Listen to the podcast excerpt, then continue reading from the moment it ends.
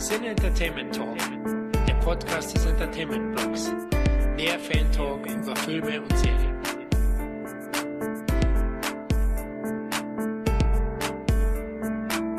Hallo und herzlich willkommen zu einer weiteren Ausgabe des Sinne Entertainment Talk. Hier ist Florian und wie beim letzten Roundup versprochen, kommen wir heute zeitnah zurück, um über die gesehenen Kinostarts von Juni, Juli und ein wenig August 2023 zu plaudern. Aber bevor wir mit den Filmbesprechungen Gas geben, stelle ich erstmal meine heutigen Kinobesucher vor. Da ist einmal unser Berliner Filmmeister, der Tom. Hey, grüß euch. Dann ist auch wieder unser Düsseldorfer Kinodauergast, der Michael, dabei. Moin, ihr Kens und Oppis.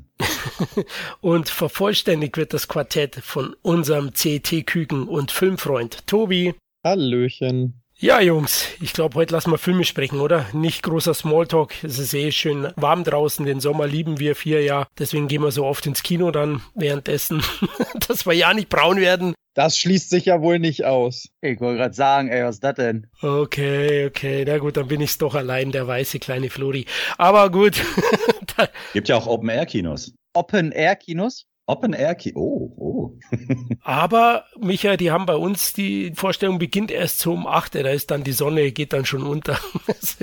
Fair points. Genau, da wirst du auch nicht braun. Gut, lasst uns über Filme plaudern. Also, die Kinostarts Juni, Juli und dann ein bisschen August. Ja, wir nehmen hier heute am 13.8. auf. Also ein paar Filme sind schon gestartet. Ich bin gespannt, was ihr gesehen habt. Tom, fangen wir an mit 1. Juni 23 ist Spider-Man Across the Spider-Verse gestartet. Ich warte ja schon auf die Heimkino-Veröffentlichung. Ja, halt gesehen, erster Teil. Ich bin ja überhaupt kein Freund von Animationsfilmen. Kannst du mich ja mitjagen. Ne? Es kommt sogar einer im Jahr raus, zwei höchstens, wo ich mal sage, ach geil. Also egal ob 3D oder äh, schön alt Zeichentrick, falls es überhaupt noch analog gibt. Aber ich sehe da halt immer bei 3D, sehe ich halt Nullen und Einsen und ansonsten sehe ich da Zeichnungen. Irgendwie schafft das nicht, mich emotional zu packen. So, das ist, irgendwie brauche ich anscheinend echte Menschen, echt gespielte Emotionen. Aber Spider-Man war natürlich, äh, der erste Teil war ja großartig. Oh, war der geil. Diese Reizüberflutung, dieses endlich mal was Neues, endlich mal wieder stilistisch herausforderndes, endlich mal wieder was, wo sich andere Studios dran messen müssen und äh, selber mitkriegen, oh, jetzt müssen wir wohl mal äh, was anderes machen, was man ja denn bei Pixar sieht. Ich finde, was da jetzt über die Jahre trotzdem rauskam, das war alles schon wieder so langweilige Scheiße. Und dann kam jetzt der zweite Teil und man hat sich wirklich gefragt, okay, wie überhaupt wollen sie eine Scheibe drauflegen? Weil, ey, das war ja schon, mehr ausreizen ging ja nicht. Da sie aber die Story haben auch nicht schleifen lassen, wusste man schon, okay, storymäßig können sie vielleicht dit und dit machen und diese ganze Spider-Verse, das könnte ja weiterhin immer noch, ja, das ja, ist schon schick. Und dann kam der jetzt raus und, ja, was soll ich sagen? Ich weiß nicht, ob ich ihn besser finde als den ersten, aber optisch ist das nochmal eine ganz andere Schippe. Also da muss ich sagen, da hat er nochmal draufgelegt und finde ich geil. Ich kann mich nicht entscheiden, ich finde ihn storymäßig nicht so toll, glaube ich, wie den ersten. Nicht, dass der jetzt groß schlecht ist oder so, aber irgendwie, irgendwas war mir das dann vielleicht zu viel, was aber auch daran liegt, ja, in der Story, die hat halt auch was damit zu tun, dass du hunderte verschiedene Figuren irgendwie immer unterbringst und als Witz missbrauchst. Das ist dann was anderes, als wenn du so was Persönliches hast zwischen ein paar Personen, was immer besser funktioniert. Aber, ähm, ey, kann man nicht sagen. Verdient wieder den Oscar Animation, die jetzt der erste verdient hat. Wenn er den nicht kriegt, dann sage ich, Hollywood ist gekauft und in Hollywood scheint es doch wohl ehrlich zuzugehen. Also, was anderes will ich hier nicht hören. Und dann hoffe ich, dass der wieder einen Oscar kriegt. Oder vielleicht ein anderer Film, der heute auch noch auftaucht. Da, das wäre mir auch okay. Aber zwischen den beiden, wenn da so eine Pixar-Scheiße jetzt kommt und sagt, hier, ich hab hier, hier an die Fühle, Erde, Wasser, Feuer, hier so geil, so ein Scheiß wie immer einkriegt, dann, dann pack ich meine Koffer, sag ich euch. Aber der hier ist geil. Die anderen auch gesehen? Ich habe nicht mal den ersten gesehen, deswegen bin ich da raus. Ich weiß nur, dass. Ja, alter weiß. Schwede. Alter ich weiß, ich weiß. Ich muss eine Menge nachholen. Aber ich habe gesehen, äh, dass Emma Stone so eine neue Frise hat und äh, alle das darauf total abgehen. Und ich glaube, das war auch irgendwie angespielt auf den Film oder jetzt glauben die, dass die in Real-Life-Verfilmung eine der Charaktere spielt irgendwie oder sowas. Keine Ahnung. Sah aber echt cool aus. Aber das ist auch schon alles, was ich dazu äh, beitragen kann. Also ich habe ihn auch gesehen und ich kann Tom da nur recht geben. Also abgesehen davon, dass ich Animationsfilme auch mag, wobei das schon stimmt, die letzten Pixar-Filme, die da rausgekommen sind, waren auch jetzt nicht mehr alle so mein Bier. Aber Spider-Man, der erste animierte, der war wirklich ein Meilenstein in der Geschichte der Animationsfilme, muss man ganz klar so sagen. Und zwar nicht nur von der Story-Erzählweise her, sondern auch vor allen Dingen von dem visuellen her und von der ganzen Machart und hat auch offensichtlich, ich glaube, darauf spielt es ja auch an, Tom, äh, andere Animationsfilme, die jetzt aktuell so rauskommen, deutlich sichtbar inspiriert. Und äh, ich finde, der erste Teil, also das ist meiner Meinung nach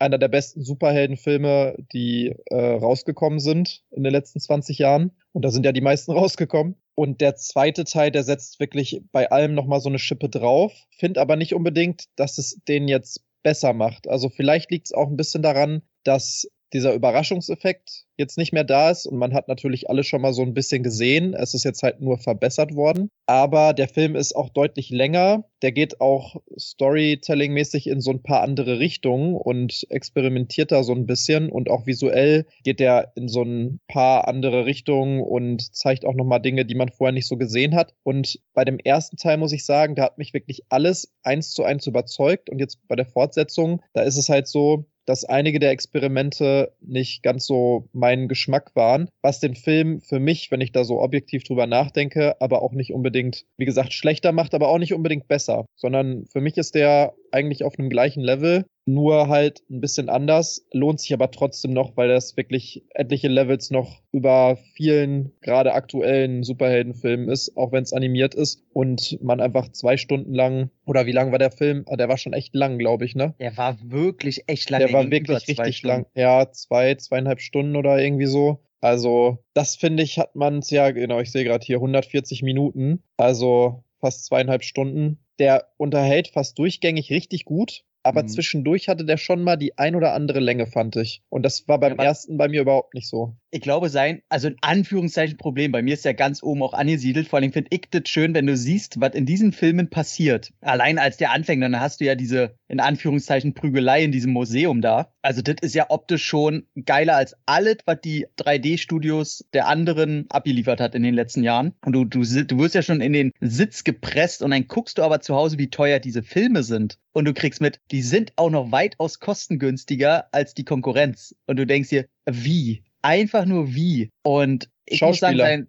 ja, also äh, ich muss, äh, du hast es angesprochen, für mich ist auch dieser animierte Film oder die beiden Teile, ich nehme sie jetzt mal in Verbund, sind für mich auch die besten Spider-Man-Filme. Da können die Realdinger einfach nicht mithalten, weil er lässt ja auch die Emotionen und so, lässt er ja auch nicht links liegen. Allein die ganze Charakteristik mit seinem Vater, ey, wie oft ein das zu Tränen rührt, das ist ja Wahnsinn. Und ich sag auch, das einzige Problem, was er so ein bisschen hat, ist halt, dass er zu viele Figuren hat, was natürlich an der Geschichte an sich liegt. Und dass er ein wenig mehr auf Gruppendynamik setzt als noch der erste Teil, wo das lange halt um ihn und er alleine ging und so weiter, was einen natürlich einfacher sich an den äh, Charakter so, so binden lässt. Und hier hast du halt so ein bisschen haha, hühü und halt dieses höher, schneller, weiter Syndrom so ein bisschen. Aber trotzdem, ey, das ist, das ist ja auch ein Brückenfilm hier, wie, wie Mission Impossible jetzt. Das ist ja Part One, sag ich mal. Was ja nirgendwo werbetechnisch irgendwie äh, angegangen wird, sondern der Film ist dann vorbei und dann kommt da so, eine, so ein super geiles Schlussbild, wo du als Fan des ersten Teil da sitzt und dir die Hände reibst. Und dann heißt es ja, uh, End of Part One, uh, wait for Part Two, we come back uh, next year. Wobei doch, das wurde doch, also ich bin mir eigentlich fast sicher. Nur im ersten Teaser, danach in den ganzen Trailern, danach war es nicht okay, du meinst so generell marketingtechnisch wurde das jetzt nicht äh, großartig genau. kommuniziert, aber es war schon bekannt, dass es jetzt der erste Teil von zweien ist, ne? Weil Krass, ich weiß ich, nämlich auch, ich nicht mitbekommen. Für mich ja, war das so, nämlich, what? Okay. Im Kino, da saßen bei mir auch einige drin, die dann als dieses Part One Ende to be continued oder sowas da am Ende stand. Da also sind einige fast ausgegangen. So, was ist das denn? Das ist doch jetzt nicht deren Ernst. Das kann doch nicht mhm. sein. Und ich dachte mir so, ja, das war doch ey. klar.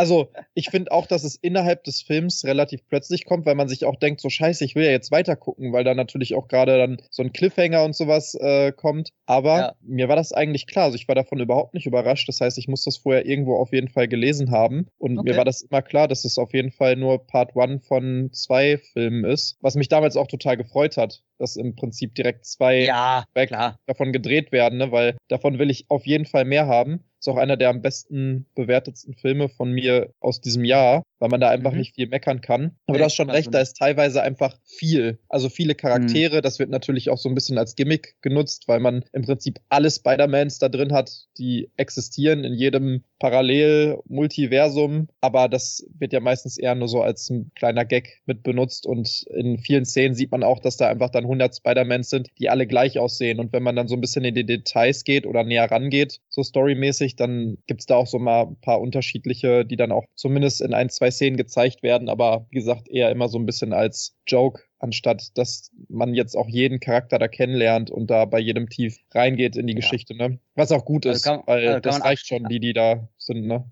Abschließend auf jeden Fall sagen, also beide Pflichtfilme und wie du schon meintest, ich finde auch der erste, ich hoffe, der geht äh, historisch auf jeden Fall ein als einer der Kehrtwenden der Animation, weil ich finde, du hast es richtig gesagt, das ist ein Meilenstein und der, der wird zwar mega gut bewertet, aber der hat für mich auch noch nicht das Standing, was der verdient. Also ja, Wahnsinn. Okay, am selben Tag ist dann noch Boogeyman gestartet. Hat den einer von euch gesehen, die Stephen King-Verfilmung? Jupp. Jo. Oh, gleich zwei davon. Wart ihr da gemeinsam im Kino? Weil allein weiß ich, ihr habt immer Hosen voll bei Horrorstoffen. Nein, war ich nee. natürlich nicht allein im Kino. aber auch nicht mit Tom. okay. Ja, ja. Also wir haben uns aber einfach schon vorher zu Präventionsmaßnahmen haben wir uns einfach vorher schon eingeschissen. Au, oh, boah, pfui Teufel. das Kino war bestimmt leer dann. okay, dann ja, erzähl mal. Die sind ja, immer unglaublich voll bei solchen Filmen irgendwie. Die Hosen, ja, also, ich weiß schon. Auch, die Hosen auch, die Nase auch, gestrichen voll. Okay, kommen wir mal zum Film. Tobi gerne, ich hatte gerade das Schlusswort, von daher gerne. Also ich gehe regelmäßig in letzter Zeit immer in diese Horrorfilme, die dann auch so ein bisschen gehypt werden. Und offensichtlich ist es in den letzten Jahren ja so, dass so alle zwei, drei Monate ein Horrorfilm rauskommt, der dann auch wirklich marketingtechnisch so ein bisschen über den anderen steht und wo dann sich alle wieder sagen, oh mein Gott, das soll dieser richtig krasse Horrorfilm sein, da müssen wir unbedingt reingehen. Und diese Art von Marketing schafft es offensichtlich, obwohl in den seltensten Fällen, ich sag mal, einer vielleicht von fünf, sechs oder so, ist dann dabei, der wirklich halbwegs die Versprechung halten kann, aber irgendwie schafft es das Marketing dann doch zumindest eine gewisse Zielgruppe regelmäßig ins Kino zu ziehen und auch hier war das wieder so und ich weiß gar nicht, in irgendeinem Roundup hatten wir auch drüber gesprochen, welcher Film war das nochmal, wo da diese absolut asozialen einfach nur im Kino waren, die die ganze Smile. Zeit auch Smile, genau, schlägt so ein bisschen in die gleiche Kerbe, wobei ich Smile auch nicht schlecht fand, aber es ist auf jeden Fall wieder gleiches Zielpublikum gewesen und auch die gleichen Menschen, die da drin gesessen haben. Das hat jetzt nicht unbedingt besser gemacht, diese Experience im Kino, aber ich glaube, das äh, lässt sich nicht mehr ändern bei solchen Filmen. Und für mich auch ungefähr das gleiche rein filmtechnisch an äh, Qualität zu bieten. Also ich fand Boogeyman nicht schlecht. Er hat eine ziemlich gute Atmosphäre, finde ich, gehabt von Anfang an und auch sehr spannend und gruselig alles aufgebaut. Und hinterher, und so ist es ja eigentlich sehr oft bei Stephen King-Verfilmungen oder Stephen King-Geschichten, hat man nicht nur diesen Grusel, sondern man hat auch Protagonisten, die selbst tätig werden und auch tatsächlich irgendetwas vermeintlich tun können gegen dieses Monster oder gegen dieses Wesen. Und das finde ich eigentlich immer einen ganz guten Kniff, dass man da nicht irgendwie also nicht irgendeinen Geist hat oder sowas, gegen den man nichts ausrichten kann, sondern dass die Protagonisten da auch selbst tätig werden und mal überlegen und so. Und dadurch kommt dann auch noch so ein bisschen Action damit rein. Also ich muss sagen, der, wie gesagt, war jetzt nicht das Nonplusultra an Filmen, aber der war auf jeden Fall leicht überdurchschnittlich gut für diesen typischen Horrorfilm-Charakter.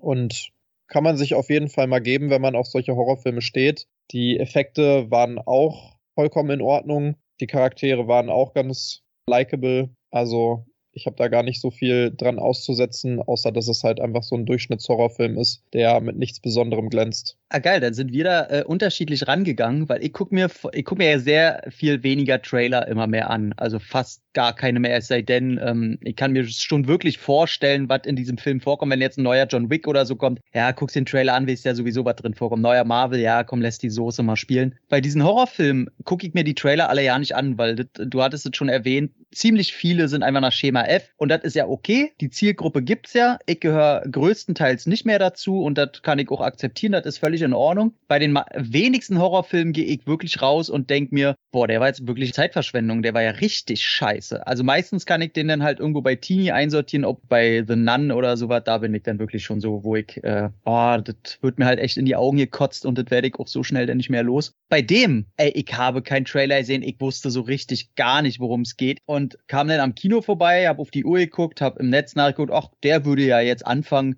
Ja, komm, saugst du den mal kurz so mit weg, dann hast du den hinter dir. Und der Film fängt an und ich sehe erstmal, okay, basiert auf einer Geschichte von Stephen King. Okay, okay, ist ja schon mal das Grundinteresse so ein bisschen angehoben. Das funktioniert ja immer noch, obwohl Film und Stephen King natürlich äh, eher negativ gutiert ist. Völlig zu Recht. Und dann sehe ich da auf einmal die Darsteller, die da mitspielen wo ich überhaupt keine Ahnung hat. Und da ist gleich der erste Name Sophie Thatcher. Und ich bin ein kleiner Fan von Sophie Thatcher, seit ich Prospect gesehen hatte mit Pedro Pascal, weil ich den Film mega geil fand, also so richtig geil. Und ich die beiden, also Pedro Pascal natürlich sowieso, das ist ja ein Herzmensch sondergleichen. Und sie hat in ihren jungen Jahren, was ist sie da in dem Film, 14, 15 oder was, äh, super krass gespielt. Und ich dachte, oh, aus der wird was. Ja, wenig später hat man dann Dings gesehen, hier die zweite Staffel von, war das Mandalorian? Nee, hier Boba Fett. Bei Boba Fett hat sie dann mitgespielt, da war sie ja diese Anführerin der, der Punks. Und äh, Rolle scheiße, Serie so lala, alle Dude, aber sie war irgendwie wieder so, wo ich sage, die sticht irgendwie heraus aus dem Ganzen.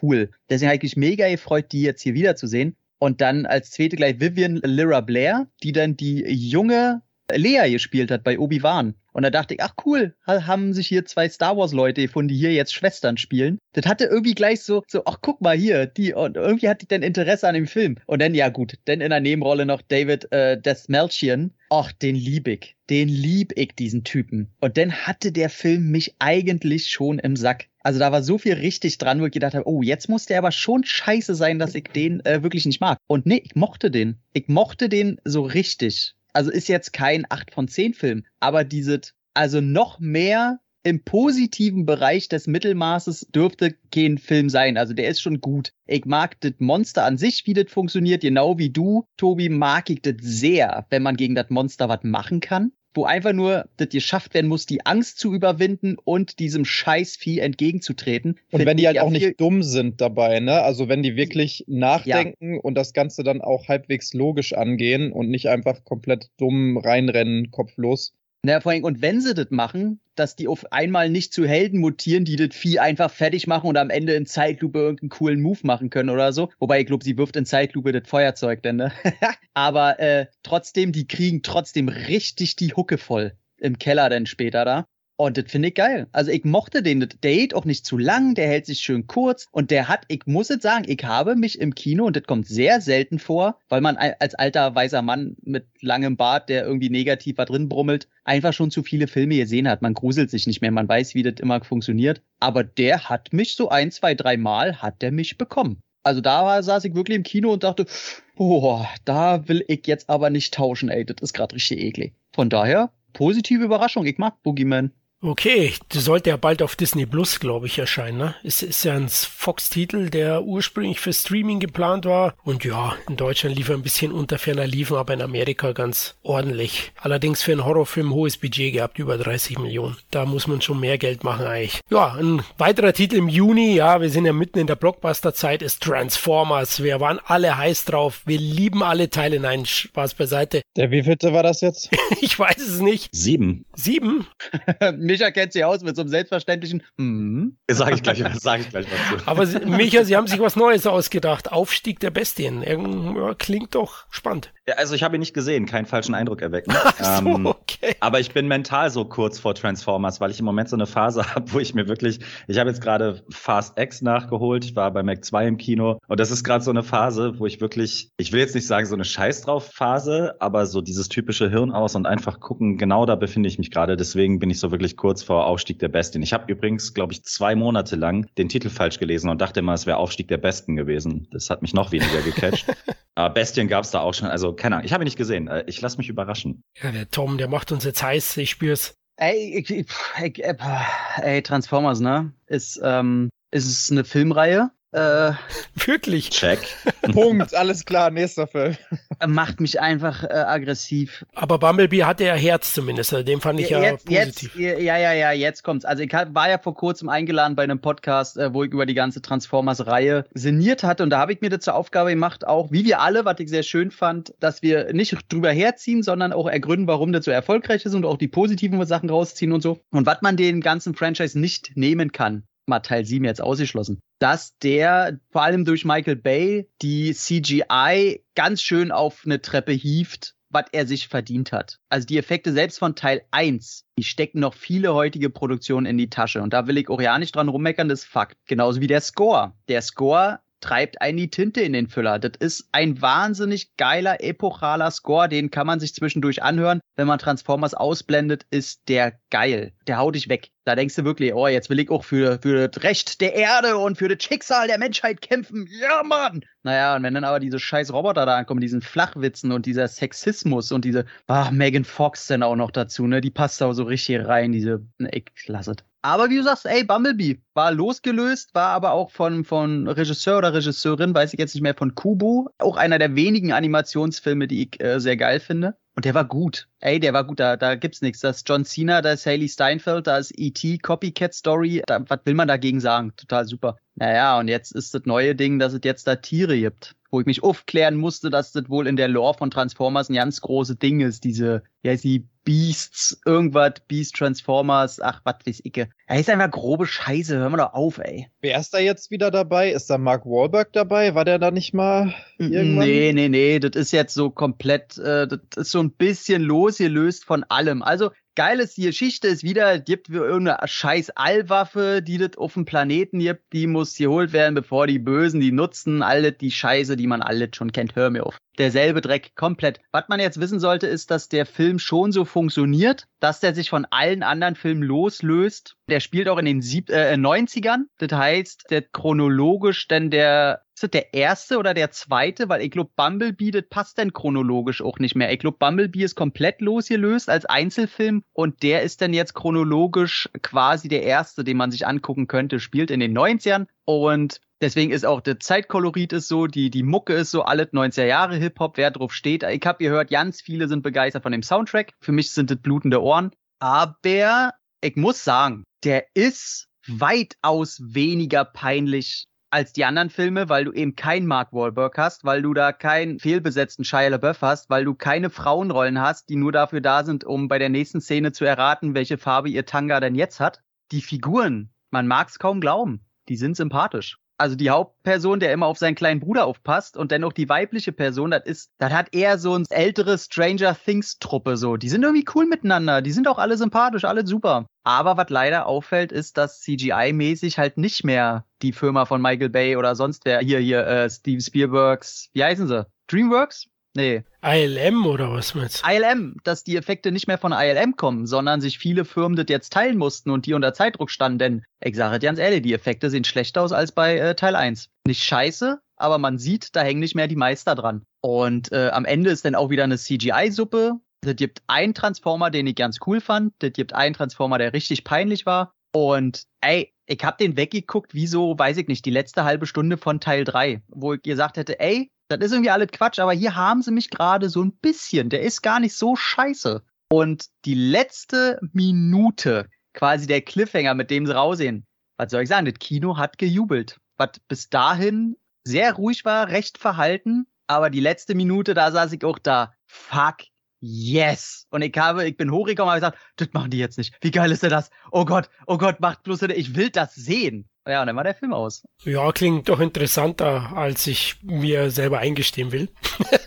ich kann ja nicht Ey, so viel du anfangen. Du magst die beiden, die beiden Brüder, die da spielen, die sich immer auf sich aufpassen. Also die sind wirklich äh, eine 10 von 10 und eine, eine kleine Seele im Film. Das ist so. der Hauptdarsteller von In the Heights, glaube ich, ne? Der einer davon. Genau. Ich, ja. ja, die mag ich, also da hast du recht, da bin ich dabei auf jeden Fall. Ja, es ging gleich weiter mit dem nächsten Blockbuster am 15.06., also eine Woche nach Transformers, ist dann in Deutschland und weltweit endlich Flash erschien. Ja. Barry Allen nutzt seine Supergeschwindigkeit, um die Vergangenheit zu ändern und fickt sie dabei, wenn ich das so sagen darf.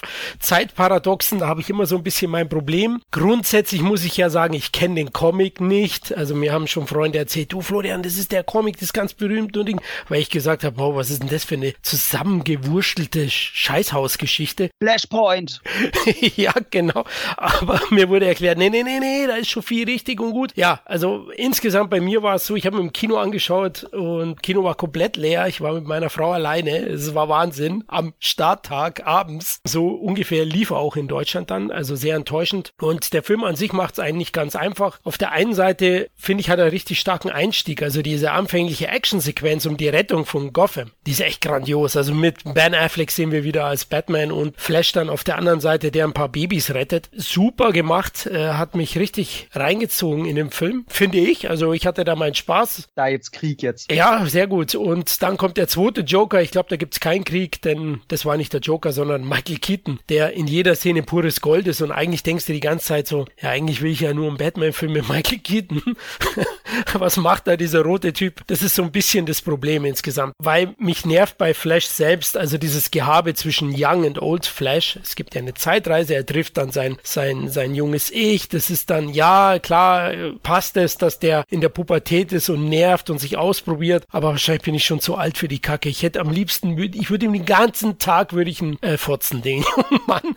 Der ging, mir so auf den Senkel und die CGI-Effekte sind so durchwachsen. Es gibt wirklich paar gute, also ich finde beim Einstieg gibt es stärkere Szenen und dann später, oh Gott, oh, das ist ein übles Gewichse dann. Also irgendwie, weiß ich nicht, haben sie da die Ressourcen gespart für den Film, was ich ja dem Film unterstelle, weil man ihn eher so halbert fallen hat lassen. Es hat sich ja viel geändert dann bei Warner und auch den Zuständigkeiten bei DC. Das ist dann schon mal schwierig, aber insgesamt ist der Fanservice dann doch ganz unterhaltsam. Also der hat ein paar tolle Easter Eggs, ein paar tolle Kurzauftritte, wo du dann immer wieder äh, ja ein Lächeln auf den Lippen hast. Also bei mir war es so und deswegen ja hat er mich schon insgesamt irgendwie gut unterhalten. Ne? Ähm, bei allen Schwächen muss ich sagen, also anschauen kann man ihn sich schon. Wie seht's ihr? Ja, äh, ich habe ihn bis heute nicht geguckt und ich äh, hau auch den Take raus, dass alles, was im Rahmen des DC-Universes noch kommen wird, auch absolut nicht von mir geguckt werden wird. Zumindest nicht mehr im Kino, weil ich wirklich alles scheiße fand bis jetzt. Da kann man höchstens noch James Gunn's Suicide Squad rausnehmen und der ist ja schon gar nicht mehr so richtig da drin in der Geschichte. Ich habe nur diese eine Szene, die von dir angesprochene Babys fallen aus dem Hochhaus-Szene gesehen und dachte mir schon, nee,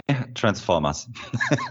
also, keine Ahnung, der ist wirklich ganz unten auf meiner Liste und da, da stehen dieses Jahr viele und der schafft es wirklich ganz unten auf der Interessenliste zu landen. Ich finde auch, aber gut, ich kenne ich kenn mich da auch mit den Comics nicht aus, aber wenn ich dann schon wieder diese ganzen Cameos höre und höre, dass da Keaton auftaucht und, und Cage auftaucht und was weiß ich, dann denke ich schon wieder, das ist schon wieder so ein trauriger Versuch, einen auf No Way Home zu machen und was weiß ich und wieder nichts eigenes und weiß ich nicht. Der taucht jetzt, äh, gibt's den schon auf Stream, zu Stream irgendwo? Ja, Heimkino gibt's Ich schon. glaube, es wurde mir jetzt gerade angezeigt, die letzten Tage, ja. Ah ja, okay, alles klar. Also ähm, dann vielleicht am Ende des Jahres.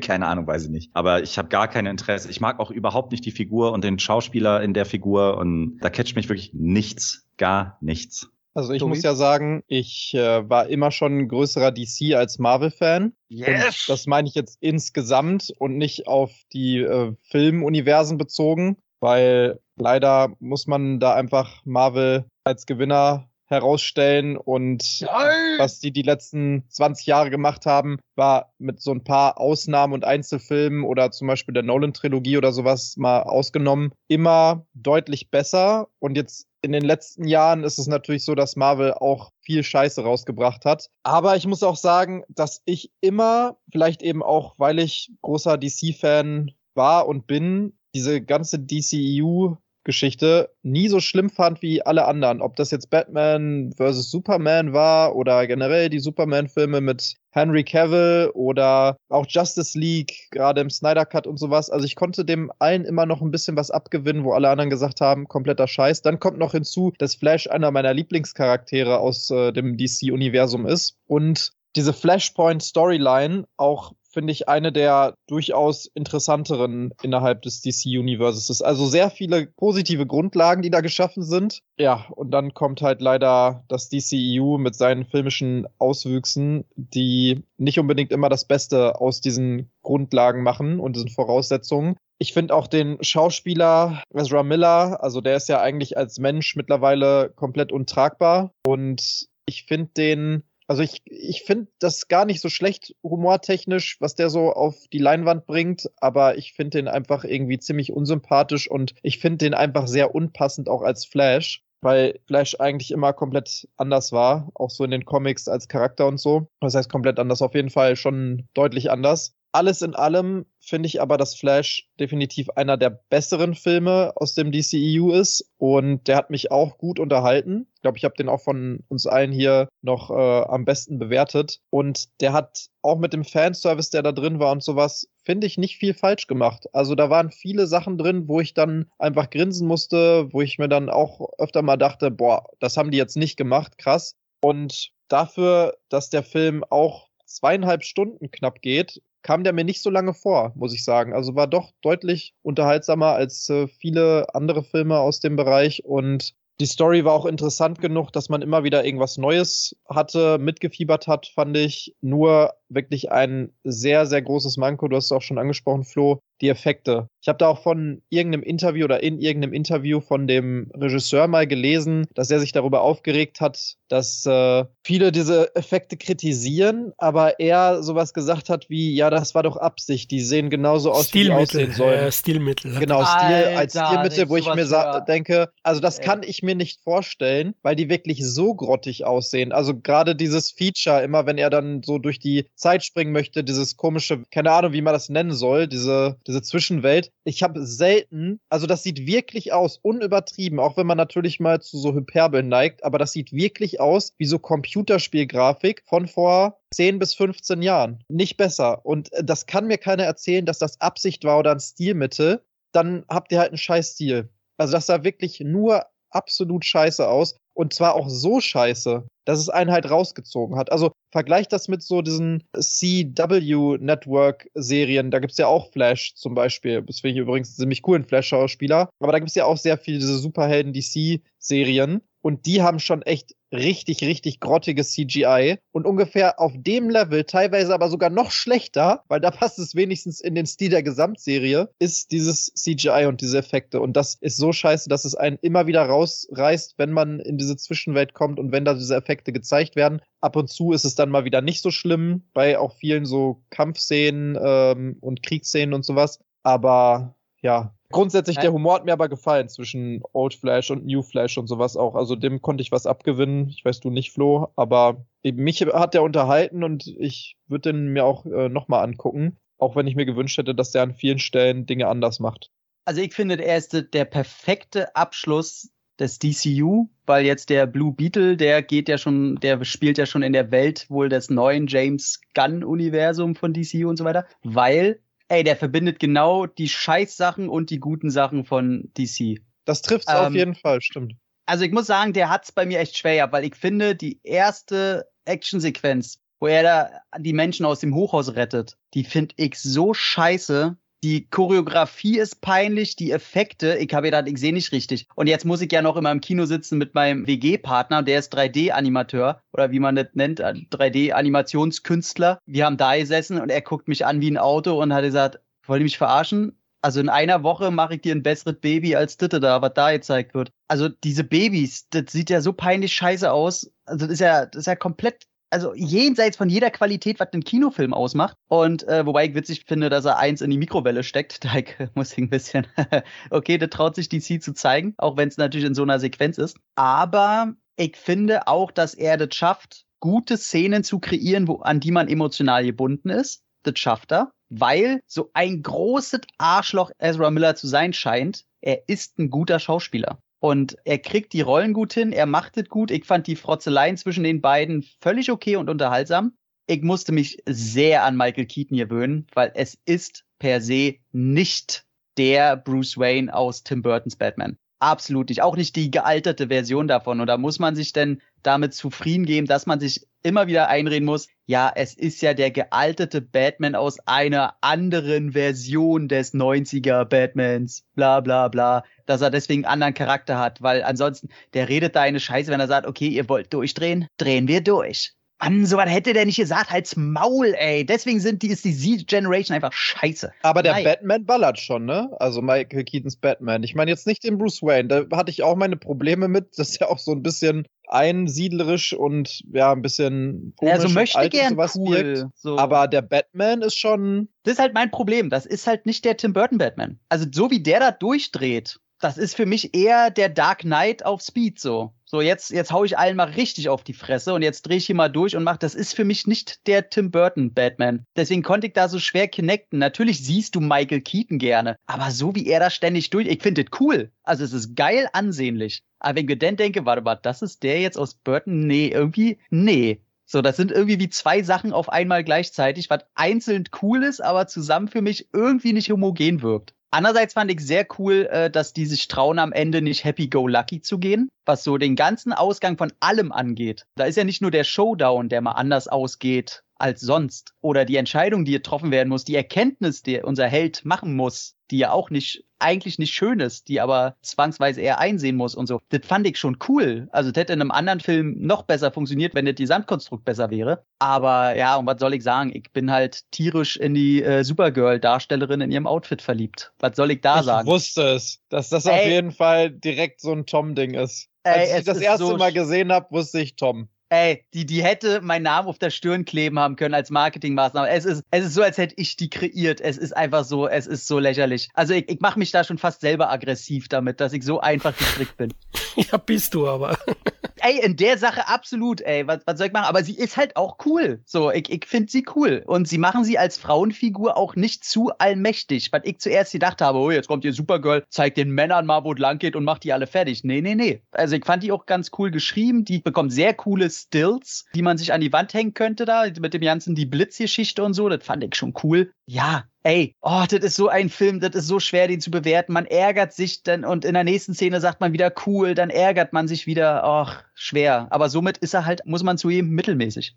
Übrigens nochmal zum Thema Batman. Also ich muss ja sagen, ich konnte dem Ben Affleck Batman immer sehr viel abgewinnen. Auch hier finde ich, dass der echt einen guten Batman abgibt und gerade auch nach dieser Anfangsszene und wie gesagt, ich fand auch die anderen Filme, wo er mit drin war, jetzt nie schlecht oder zumindest fand ich ihn da drin nicht schlecht. Ich hätte gerne noch mal so einen Solofilm mit einem Ben Affleck Batman, der ja auch mal geplant war, wo er dann ja von zurückgetreten ist, so aus persönlichen Gründen. Den hätte ich mir gerne angeguckt. Also da finde Ey. ich, da haben wir bestimmt was verpasst, weil er einfach sowohl ein super guter Bruce Wayne ist, der passt auch optisch perfekt und auch ein, ein guter Batman. Und ich Ja. muss schon sagen, auch diese Wonder Woman-Szene mit ihm, also das war schon witzig. Da musste ich schon sehr lachen, ziemlich am Anfang. Das hat schon alles gepasst und er hat ja auch selber gesagt, also ich habe noch einen Podcast mit ihm gehört, wo er auch interviewt wird, unter anderem darüber. Und da sagt er dann auch, ja, tatsächlich hat er erst bei den Dreharbeiten jetzt zum Flash-Film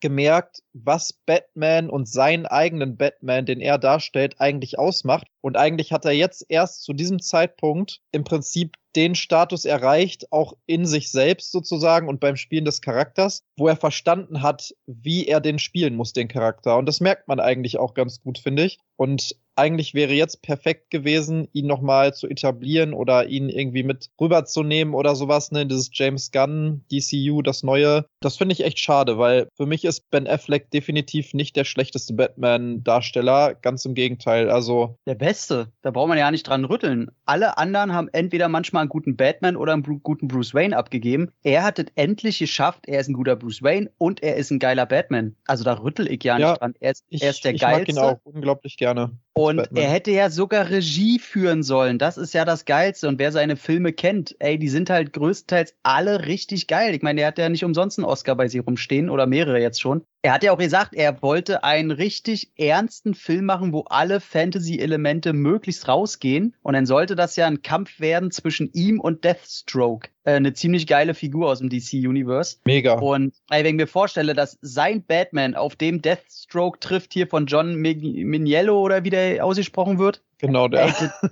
das wäre so, den sieht man ja in der After-Credit-Scene von äh, Batman wie Superman. Und ey, das wäre so geil gewesen. Das hätte so geknallt. Aber naja, die sollten ihn vergrämen, die Studios, den lieben Ben Affleck. Der Arme. Aber also Flash auf jeden Fall hört ihr, glaube ich, raus, dass er schon irgendwie sehenswert ist. Also man muss sich sein eigenes Bild machen. Der Film ist alles nur nicht langweilig. Ja? Also das muss man dazu nochmal erwähnen. Ja, lasst uns mal die nächsten drei Filme kurz durchgehen, wenn ihr die überhaupt gesehen habt. Asteroid City, Elemental und No Hard Feelings. Welcher sind am sehenswertesten? Asteroid. Also ich habe gehört, dass Jennifer Lawrence hier und da so ein bisschen nackig durch die Gegend rennt. Deswegen Von wem hast du das denn Feelings. gehört? Ich, ich verrate meine Quellen nicht. aber äh, deswegen ist der von den dreien oben bei mir auf der Liste. Aber das hat mit der Qualität natürlich nichts zu tun. Dann guck Deine dir Ehrlichkeit Red, in Ehre. Red Sparrow an. bei Red Sparrow zeigt aber sie schon alles in die Kamera. So, aber bei No Hard Feelings besser. zeigen sie alles, zeigt sie alles in die Kamera und zwar in einer zehnminütigen Nackt-Wrestling-Szene.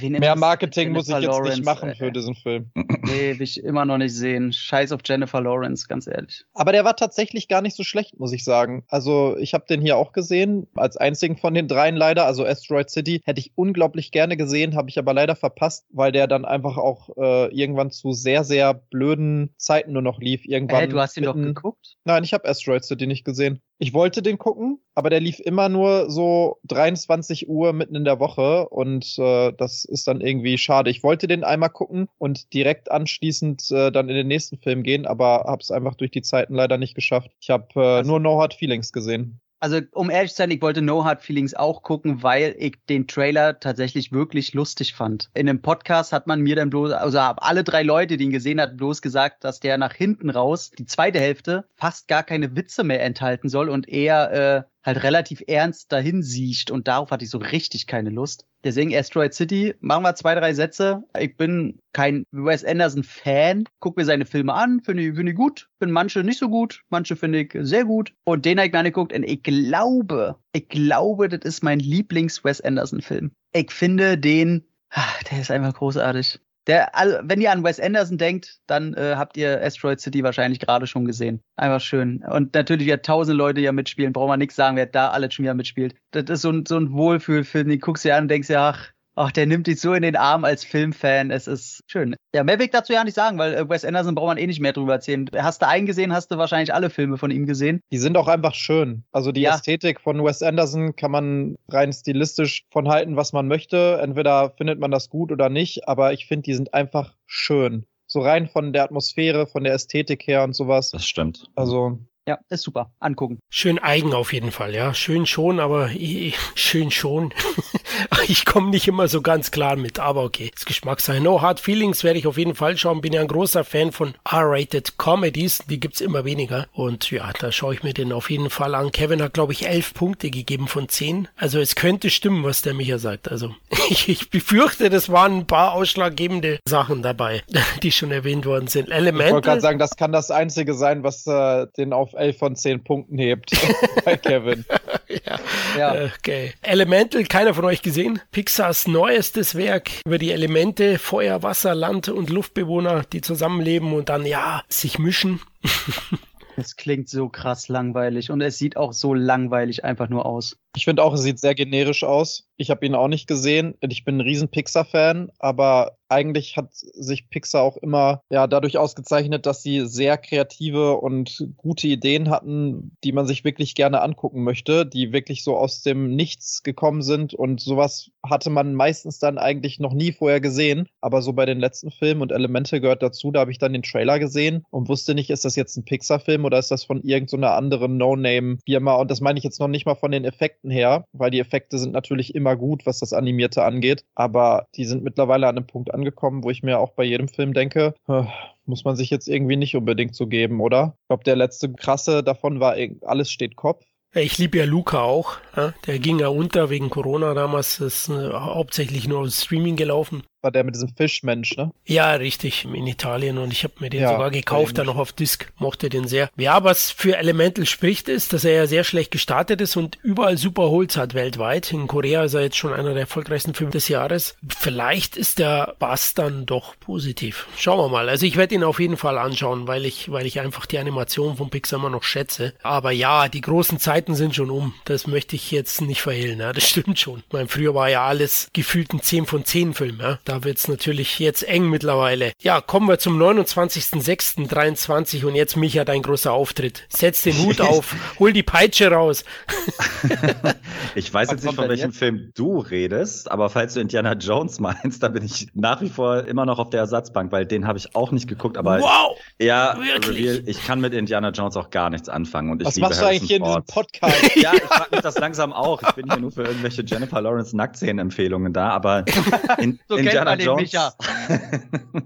Äh, in, Indiana Jones war noch nie meins, muss ich dazu sagen. Ich mag auch einfach so Abenteuer-Movies nicht so richtig. Also die catchen mich nicht von vornherein. Deswegen äh, halte ich einfach mal die Schnauze und ihr legt los, weil ich, ich kann dazu wirklich gar nichts sagen. Ich, ich habe sie alle geguckt, das wohl. Aber der letzte war es der vierte, glaube ich. Der war auch so scheiße, dass ich, glaube ich, auch komplett die Lust dran verloren habe. Na, na, na. Ich weiß, ich sag ja, ich halte jetzt einfach mein Maul. Ja, und ihr gut macht- war der schon nicht, ne? Aber Ey, habt ja recht. Ja, und umso heißer waren wir dann auf dem fünften Teil, oder? Dank vier. Man dachte sich, schlechter kann es ja nicht werden. Eigentlich James Hört doch Mangold mal auf, da so raufzuhocken. Ey, die erste Stunde von Teil 4 ist echt ansehnlich. ist und gut. gut, ist gut. Ja, ja, stimmt. Hast du auch recht. Aber die zweite ist halt so schlecht und mit dem Feeling geht man dann raus und dann schaue ich mir das Dokus an, Making-ofs von Teil 4, weil ich immer gedacht habe, ja, der Dschungel, den haben sie nur animiert. Nee, die haben in Hawaii gedreht, aber, Ja. äh, aber der liebe Steven Spielberg mag halt irgend se- sein, sein Glow-Filter draufklatschen, dass alles Ja. ausschaut wie eine verwichste Scheiße und null Atmosphäre rüberkommt. Ich habe mir nämlich auch jetzt die Making-ofs alle reingepfiffen, weil ich die ersten drei nochmal geholt habe. Weil jetzt bin ich auch ein bisschen auf Michas Seite, Indiana Jones. Ich bin jetzt gerade so mitten im Thema. Ich lese jetzt ein paar Bücher, also abseits von den Filmen, diese ganzen Stories, was da noch so rauskam. Ich zock gerade ein bisschen Spiele. Ich finde das gerade du geil. verwechselst das, Tom. Das war Indiana Jones, was du immer liest. Soll ich dir sagen, dass ich seit Liest, zwei Minuten, seit zwei Minuten im Kopf habe, nee, den Witz lasse ich Tobi machen?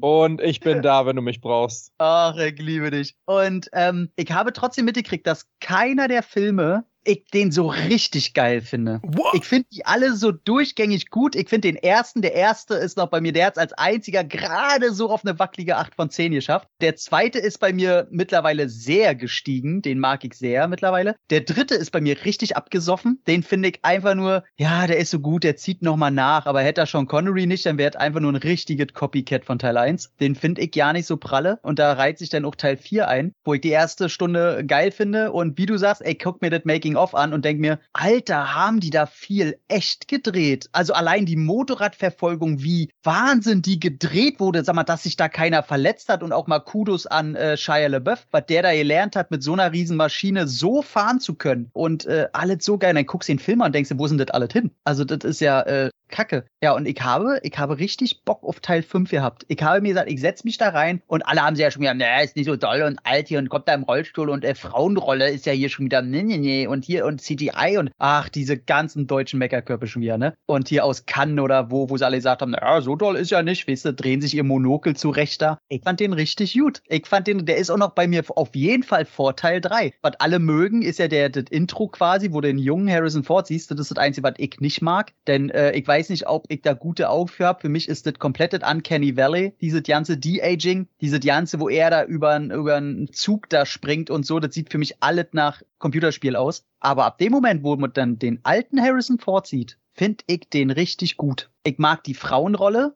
die keinen Indiana Jones braucht, um äh, zurechtzukommen, die auch mal eine andere Agenda haben darf, ohne gleich von einer Indiana Jones Rolle erstmal überzeugt zu werden, dass es auf das Richtige ankommt. Das passiert bis zum Ende hin nicht. Das finde ich richtig cool. Gut, ich sag mal, jeder Indiana Jones, auch der erste schon, hat ja immer irgendwie so eine Quatschszene, ne, wo sie ein bisschen übertreiben wollen. Hat auch Teil 5. Und da sage ich jetzt, oh, werden sich da die Geister scheiden, ob die das gut finden. Aber ich muss sagen, nachdem ich jetzt das Fantum so auseinandernehme von Indiana Jones, da war schon immer Bullshit bei. Und äh, das darf dann hier auch mal. Hier ist es ein bisschen lange. Ich fand's irgendwie witzig. Aber an einem schlechteren Tag, sag ich mal, hätte ich auch gesagt, äh, habt ihr eigentlich einen Vollschatten? Aber nee, ich fand den sehr unterhaltsam. Ich mochte den. Ich äh, mag, dass der so wirkt, als wenn sie sehr viel echt gemacht haben. Und ich bin aber auch ein Fan von dem Inszenierungsstil von James Mangold. Ich mag den Mann sehr und seine Filme und muss sagen, toller äh, was Abschluss. Und die Endszene habe ich mir ein Tränchen verdrückt. Da kam was, an was ich gar nicht mehr gedacht habe und da habe ich gedacht, oh, oh Gott, oh Gott, okay, mich haben sie. Macht's gut, ich gehe aus dem Kino.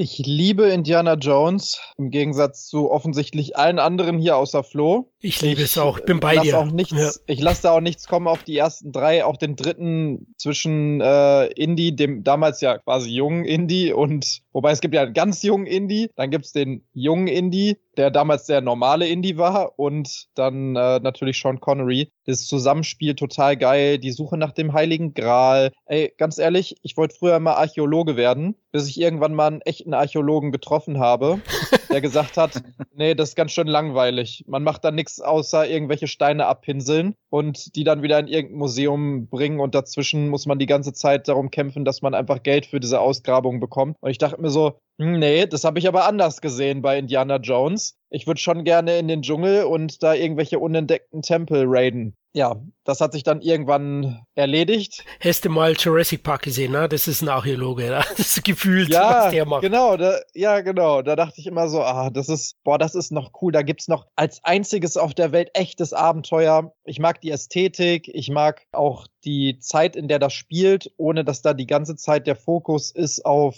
Zweite Weltkrieg, weil ich konnte nämlich eigentlich nie so viel mit Zweite Weltkriegsszenarien anfangen, bis auf natürlich so ein paar Filme, die da rausgestochen sind. Aber Indiana Jones in dieser Welt, die da spielt, aber abseits eben von diesen ganzen Kriegsthemen und sowas, abgesehen davon natürlich, dass ne, die Nazis die Gegenspieler sind, aber so rein, dass die Welt einfach nicht nur dadurch geprägt ist und nicht nur in Europa spielt, sondern auch in Südamerika und sonst wo, finde ich immer alles geil ja, vierte, dem kann ich noch hier und da was abgewinnen, aber ihr habt da schon alles zu gesagt eigentlich, was die Problematiken sind. Und vom fünften war ich dann auf jeden Fall, obwohl ich natürlich auch gewisse Erwartungen hatte, auch aufgrund des Trailers, der schon so aussah, als wäre da wieder vieles echt, in Anführungsstrichen, der hat mich doch überzeugt, der fünfte Teil. Also da waren viele Sachen drin, die mir echt gut gefallen haben es ist schon ein bisschen betrübend zu sehen, und das war im vierten Teil eigentlich auch schon so, und jetzt ist er halt noch älter geworden, dass Harrison Ford einfach schon so unglaublich alt ist. Er kann sich auch nicht mehr wirklich bewegen. Ich muss sagen, ich habe ja meistens auch sehr krasse Probleme mit so diesen De-Aging-Effekten, weil immer wenn ich dann vorher höre, boah, das sieht so gut aus, man kann keinen Unterschied mehr erkennen, dann gucke ich mir das an und denke mir, doch, man sieht das durchgängig, dass da irgendwas nicht passt und dass da CGI draufgeklatscht wurde und alles. Muss aber trotzdem eine Lanze brechen für jetzt diese Szene am Anfang von Indie 5,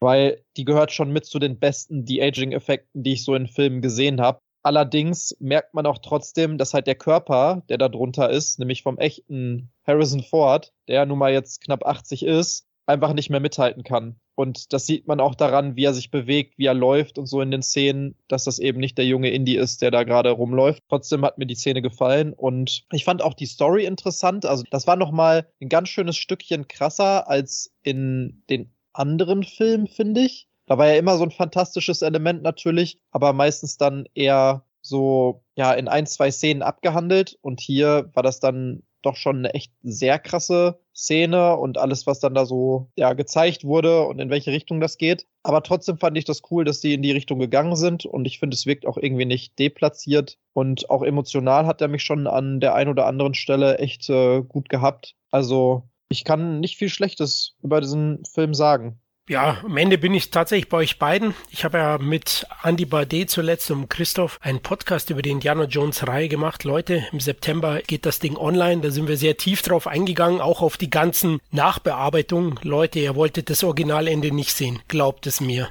Aber insgesamt bin ich eben bei euch. Ich war auch positiv überrascht. Ich liebe eins bis drei, halte das für das ganz große Abenteuerkino der 80er Jahre. Meisterwerke. Wenn man dann mit acht, neun Jahren auf Video Teil 1 sieht, das vergisst du nie. Teil 2 war immer schon mein Liebling, der Tempel des Todes. Lieb den abgöttisch und finde den super. Und Teil 3, einer der besten Comedy-Duos der 80er Jahre. Sean Connery und Harrison Ford. Pures Gold, jede Szene mit den beiden. Fantastisch. Teil 4 eben nicht ganz so gut und eben zu Teil 5 war es so, dass ich Angst hatte, aber jetzt insgesamt positiv überrascht war. Der macht Spaß, er zollt Indie den nötigen Respekt, baut ein gut harmonierendes Team ein mit der lieben Phoebe Waller-Bridge und Harrison Ford funktioniert ganz gut mit dem kleinen Jungen. Und Fleabag. Ja, genau, Fleabag. Und Mats Mikkelsen als Schurke ist ja immer überzeugend. Also hat ein paar richtig zu Herz gehende Szenen auch. Ja, auch das Ende, da hat der Tom recht, fand ich auch sehr gut. Das Ende, wie man es so umgesetzt hat jetzt final. Und was mir nicht so gefallen hat, ist der Look ist teilweise wieder zu clean. Ja, auch da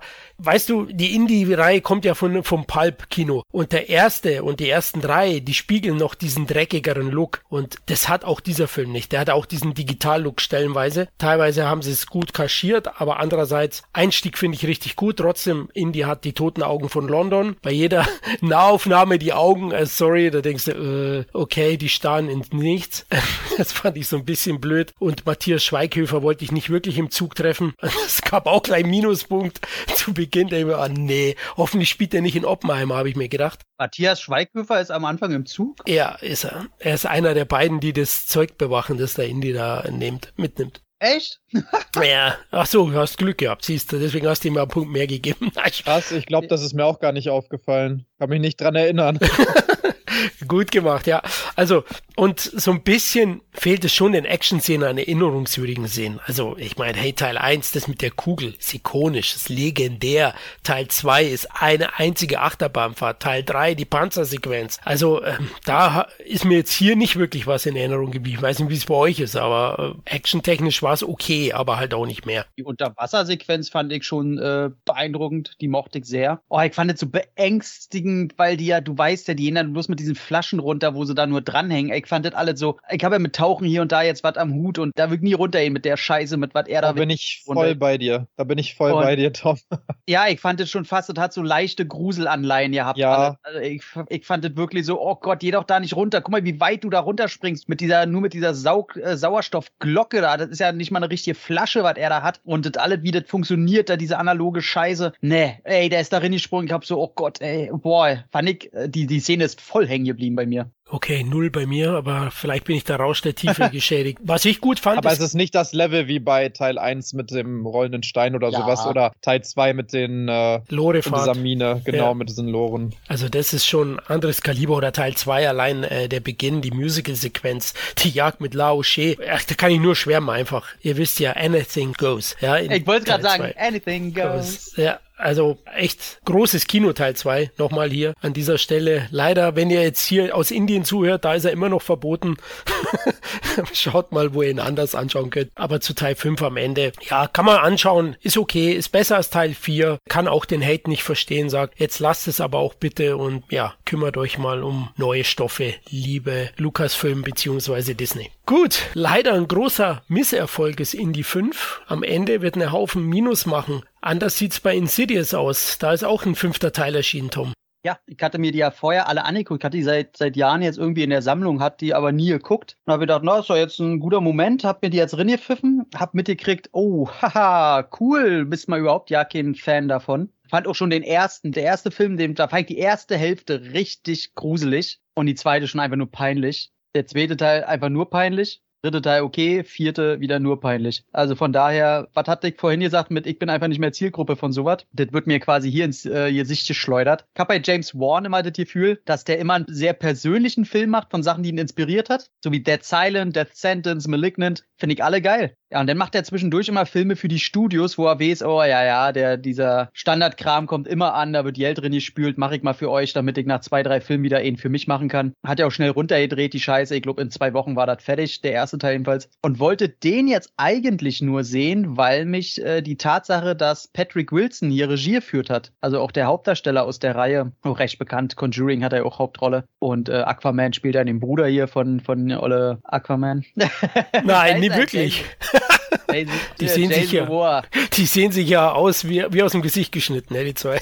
Egal, ey, lass uns über Aquaman reden. Und ich muss sagen, ich sage, äh, beste Teil der Reihe für mich, weil, äh, okay, ein richtig geiler Film, aber der hat sich schon fast die sieben verdient, die sieben von zehn, weil Patrick Wilson den Ansatz anders legt. Er spielt wieder dieselbe Rolle wie schon in Teil 1 und es spielen auch wieder alle anderen aus der Familie damit. Ich weiß nicht, wie konform ihr mit der, mit der Gesamtgeschichte von, von diesen ganzen Cities-Teilen seid. Aber es war ja so gewesen, dass in Teil 2 er hypnotisiert wurde, damit er und sein Sohn vergessen, dass sie die Fähigkeit haben, quasi ins Andersreich zu gehen, um mit Toten zu kommunizieren, weil da ja dann irgendwelche Dämonenwichser immer kommen und den Leuten das Leben schwer macht. Und damit sie da ja nicht erst öffnen können, sollen sie das vergessen. Und jetzt spielt das alles 10, 12, 13, 100 Jahre später. Und der Ansatz ist, dass er mittlerweile geschieden von seiner Frau, die gespielt wird von der, wieder mal von der wunderbaren, ich habe den Namen vergessen. Tobi, du hilfst mir, du weißt den Namen von der, das weiß ich. Rose Byrne.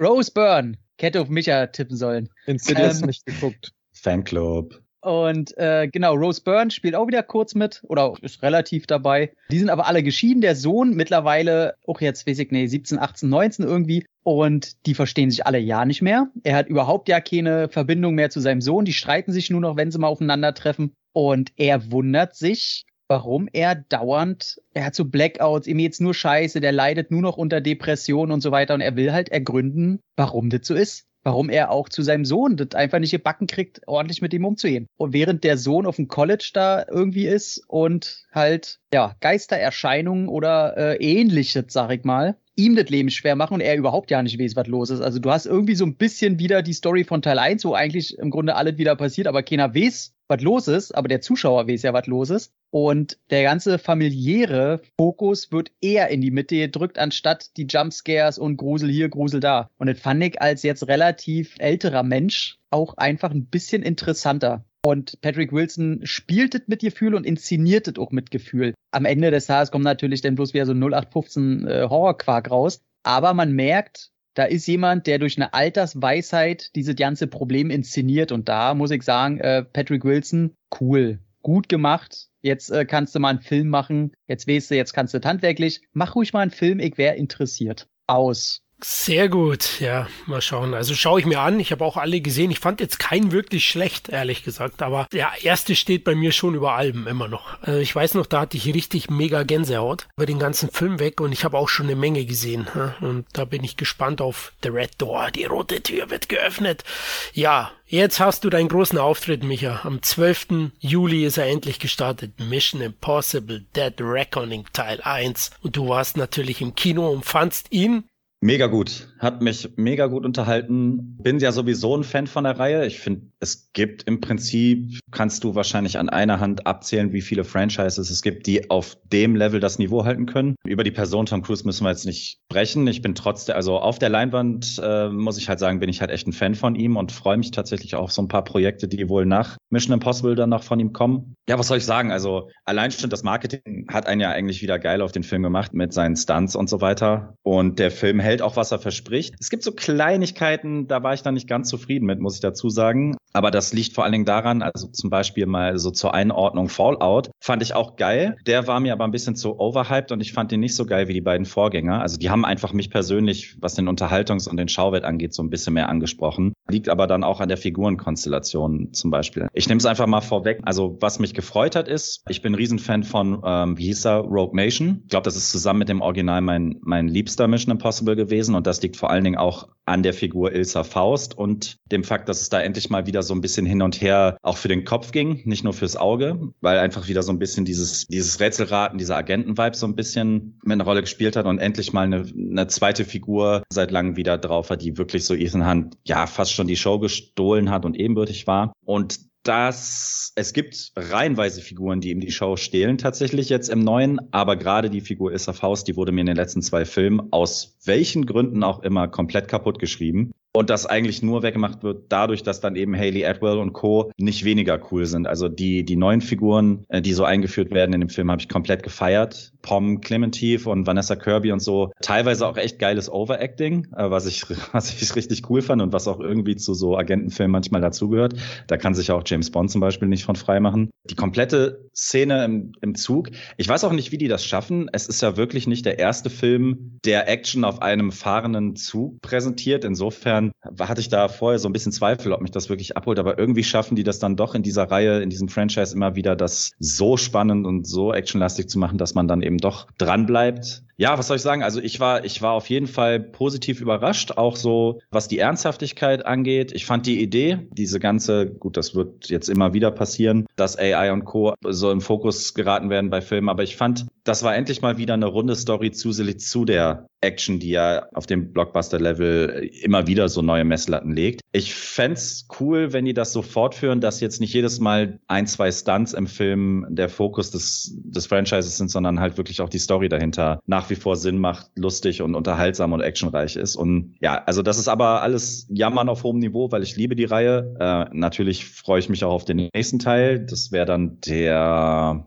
achte Teil, what the fuck. Äh, also kannst mal sehen, acht Teile auf dem Level. Ich lasse jetzt mal Mission Impossible 2 so ein bisschen da außen vor, aber trotzdem finde ich, ist da jetzt keiner bei, der einfach nur kacke und peinlich ist. Und wir haben ja jetzt schon über ein paar kacke peinlich Franchises gesprochen heute und da fällt der halt absolut nicht rein. Also ich habe mich auch gefreut, das Kino war tatsächlich brechend voll. Ich finde es natürlich ein bisschen schade, dass aufgrund anderer Filme, über die wir noch sprechen werden heute, der so ein bisschen finanziell gerade so einen kleinen Kollaps erleidet. Meiner Meinung nach ist das aber, glaube ich, der einzige Grund, Grund, weil ich schon zumindest so von der persönlichen Wahrnehmung her hatte wirklich jeder Bock auf den Film. Es ist ja auch absolut keine unbeliebte Reihe, wo man denkt, so jetzt ist langsam auch mal Zeit. Ich freue mich noch so ein bisschen, ich würde mich so ein bisschen freuen noch auf, auf eine Entwicklung von Ethan Hunt tatsächlich, weil es ja jetzt doch dann mal so langsam, ja weiß ich nicht, jetzt heißt das zumindest schon Dead Reckoning. Ich hoffe dann auch mal irgendwann, dass es dann auch Richtung Ende geht, zumindest was Ethan Hunt angeht. Und da würde ich mir schon noch so ein bisschen Entwicklung nochmal bei ihm wünschen, weil, wie gesagt, Elsa Faust haben wir jetzt schon drüber gesprochen und immer dann, wenn es so Richtung emotionale Schiene geht, da lässt er auch schon gerne mal so zwei, drei Prozent an, an Ehrgeiz und Wichtigkeit missen. Also, äh, wie sagen sie bei Tropic Thunder immer so schön, er kann nicht heulen, er kann nicht heulen. Und das denke ich mir bei Tom Cruise dann halt auch immer wieder, gerade wenn er Ethan Hunt spielt. Äh, da wird ihm nochmal schnell so eine extra Zitrone ins Auge gedrückt für den nächsten Schnitt, aber so richtig geil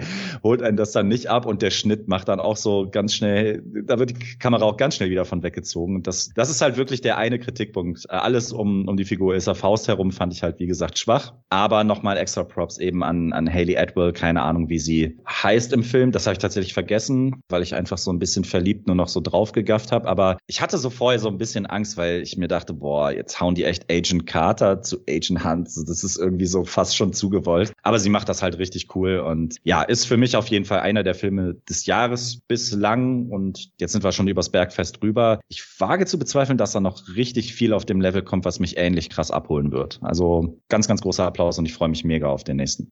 Ich musste so lachen. Also ich gehe komplett mit dir. Ich finde auch, die, ich habe mir die Reihe jetzt auch nochmal zwiebelt und bei mir ist Teil 2 peinliche Scheiße. Der hat es bei mir nicht mal mehr auf die 3 von 10 geschafft. Ich finde, das ist ein, ein, ein Unding an Film. Aber ich musste so lachen bei, bei dem neuen Mission Impossible. Die ganzen Vorzüge, die du genannt hast, da gehe ich mit. Äh, ich finde, bei mir hat er noch ein, zwei Sachen, die ich erwähnen will. Du guckst den Film und wie cool ist es eigentlich, dass dieser Film mit vier Rollen dit schafft, wo wir eigentlich immer meckern, dass es in anderen Filmen nicht mal eine davon gibt. Coole Frauenrollen. Also ich glaube, für jedem ist da eine Frauenrolle drin, in die man sich verliebt, aber nicht so, also klar, man, man darf geiern auf jeden Fall, aber die auch wirklich so grundcool stark sind, ohne dass sie nur den, den männlichen Helden unterstützen müssen oder äh, irgendwie am Ende dann doch gerettet werden muss. Die haben alle so ihre Eigenheiten und würden das auch durch den Film schaffen, ohne dass ein Ethan Hunt da, dazwischen rockt. Finde ich großartig und ich muss sagen, die Frauen, die halten diesen Film auch zusammen. Also über eine Haley Atwell braucht man gar nichts erzählen. Allein wie ihre Rolle angelegt ist, finde ich so geil. Diese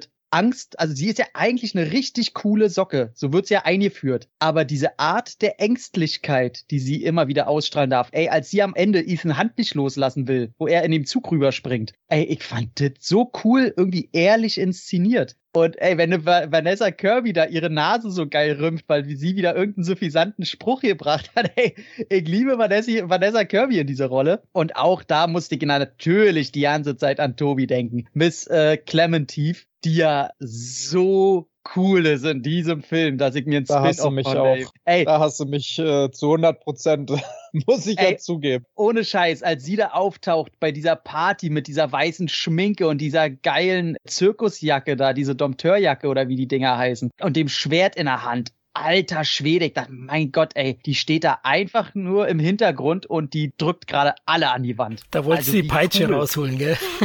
Ey, nee, das ist Tobis Baustelle, da habe ich nichts zu suchen. Okay.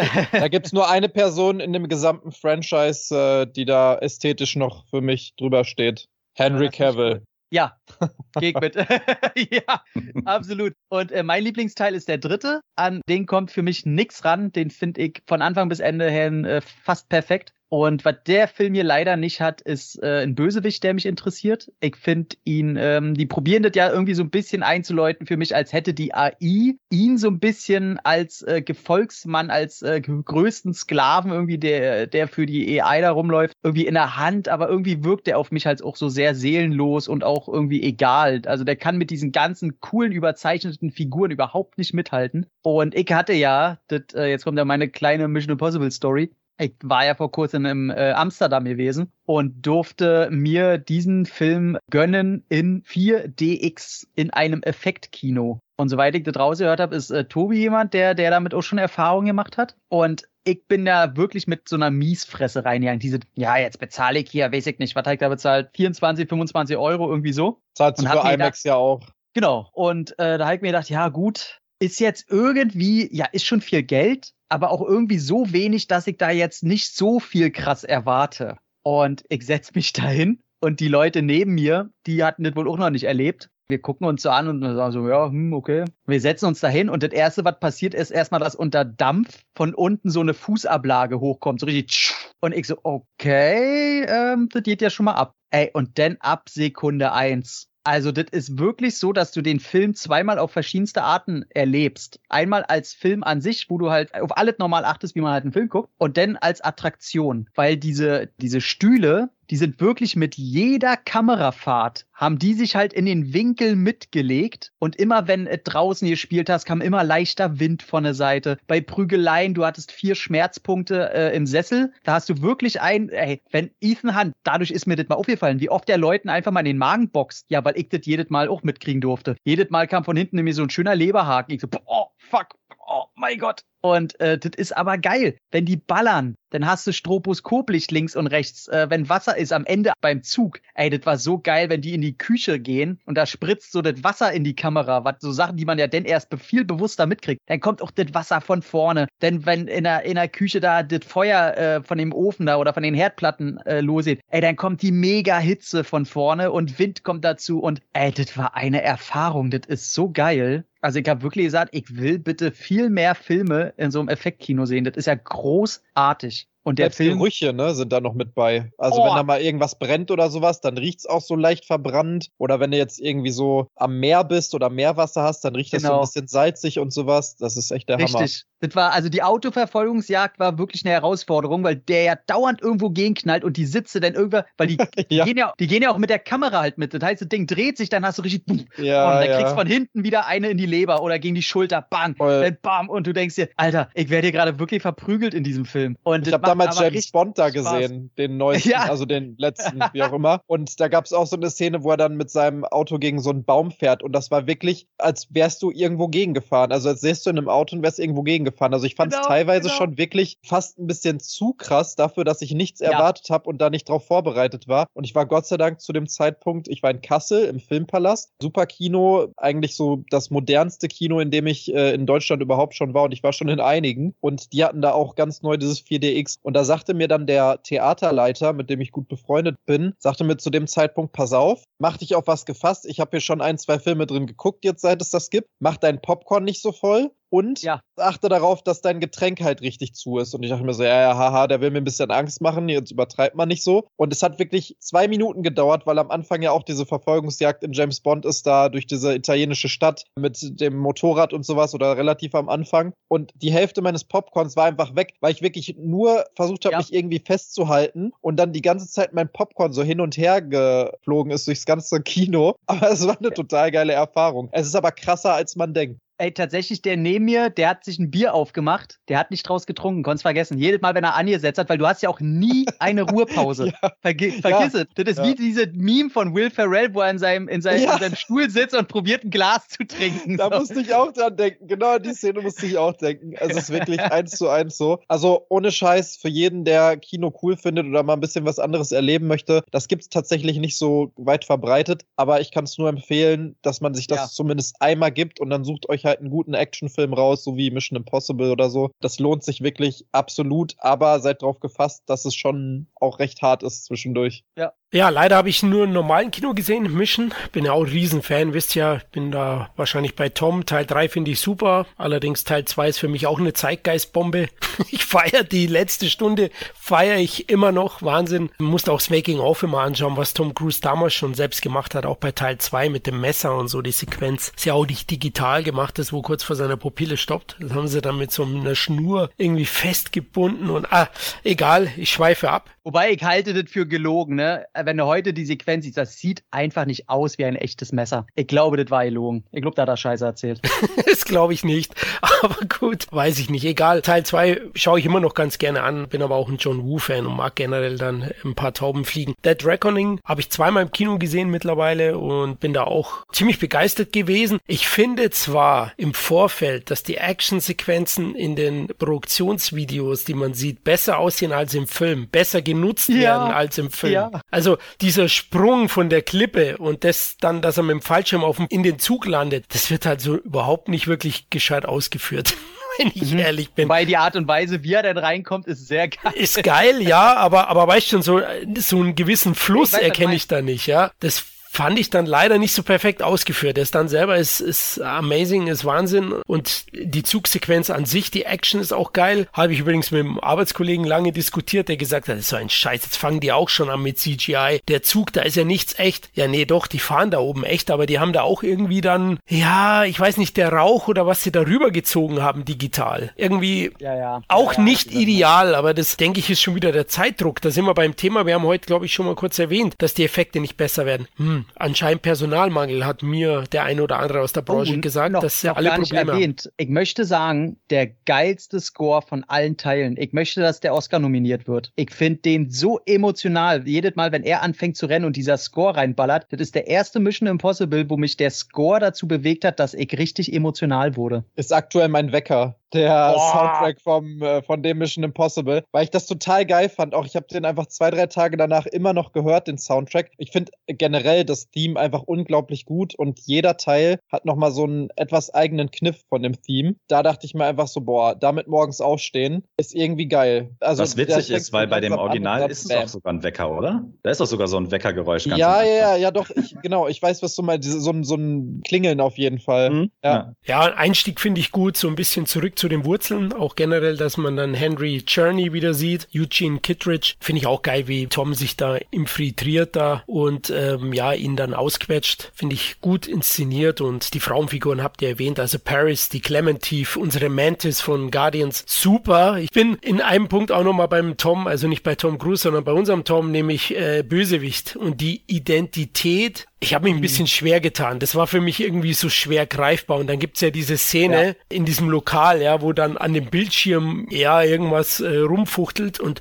sie ist hier. Das war nahe am cheesy Moment. Also ja, das waren aber so Kleinigkeiten. Ansonsten finde ich den Film echt top und zweimal gesehen, wie gesagt, bei über zweieinhalb Stunden Laufzeit nie Langeweile gehabt. Trotzdem ist Fallout actiontechnisch besser, meiner Meinung nach. Also die Action ist, ist da besser, knackiger, strukturierter inszeniert als in diesem Teil. Aber es soll jetzt nicht zu negativ klingen. Ich wollte noch ganz kurz erwähnt haben, was, was mich so ein bisschen rausgeworfen hat, ist einfach dieser nicht vorhandene Wille, diesen Zug zu erreichen. Also wie lange ja. da äh, Simon Peck mit dem Auto hinter diesem Zug herfährt, mit Tom Cruise über, über Funk spricht und beide einfach so äh, die ganze Zeit so einmachen auf, ja, dieser Zug ist quasi unerreichbar. Und ich denke, du fährst gerade neben dem Zug. Was laberst du da? So, das wird einfach alles nur, weil einfach nur alles auf diesen Sprung hinauslaufen soll, der, wie, wie Flo ja gerade schon gesagt hat, im Endeffekt fast schon eher enttäuschend war. Da dachte ich so echt so, ey, du bist da gerade im Auto, jetzt leg mal so zwei kmh zu und dann kannst du, wenn du willst, vorm Zug landen und die sprechen da über diesen Zug, als ob der so quasi komplett unavailable wäre. Das war irgendwie unfreiwillig komisch. Ja, vor allem auch wie Clementiv in den Zug kommt, ganz einfach.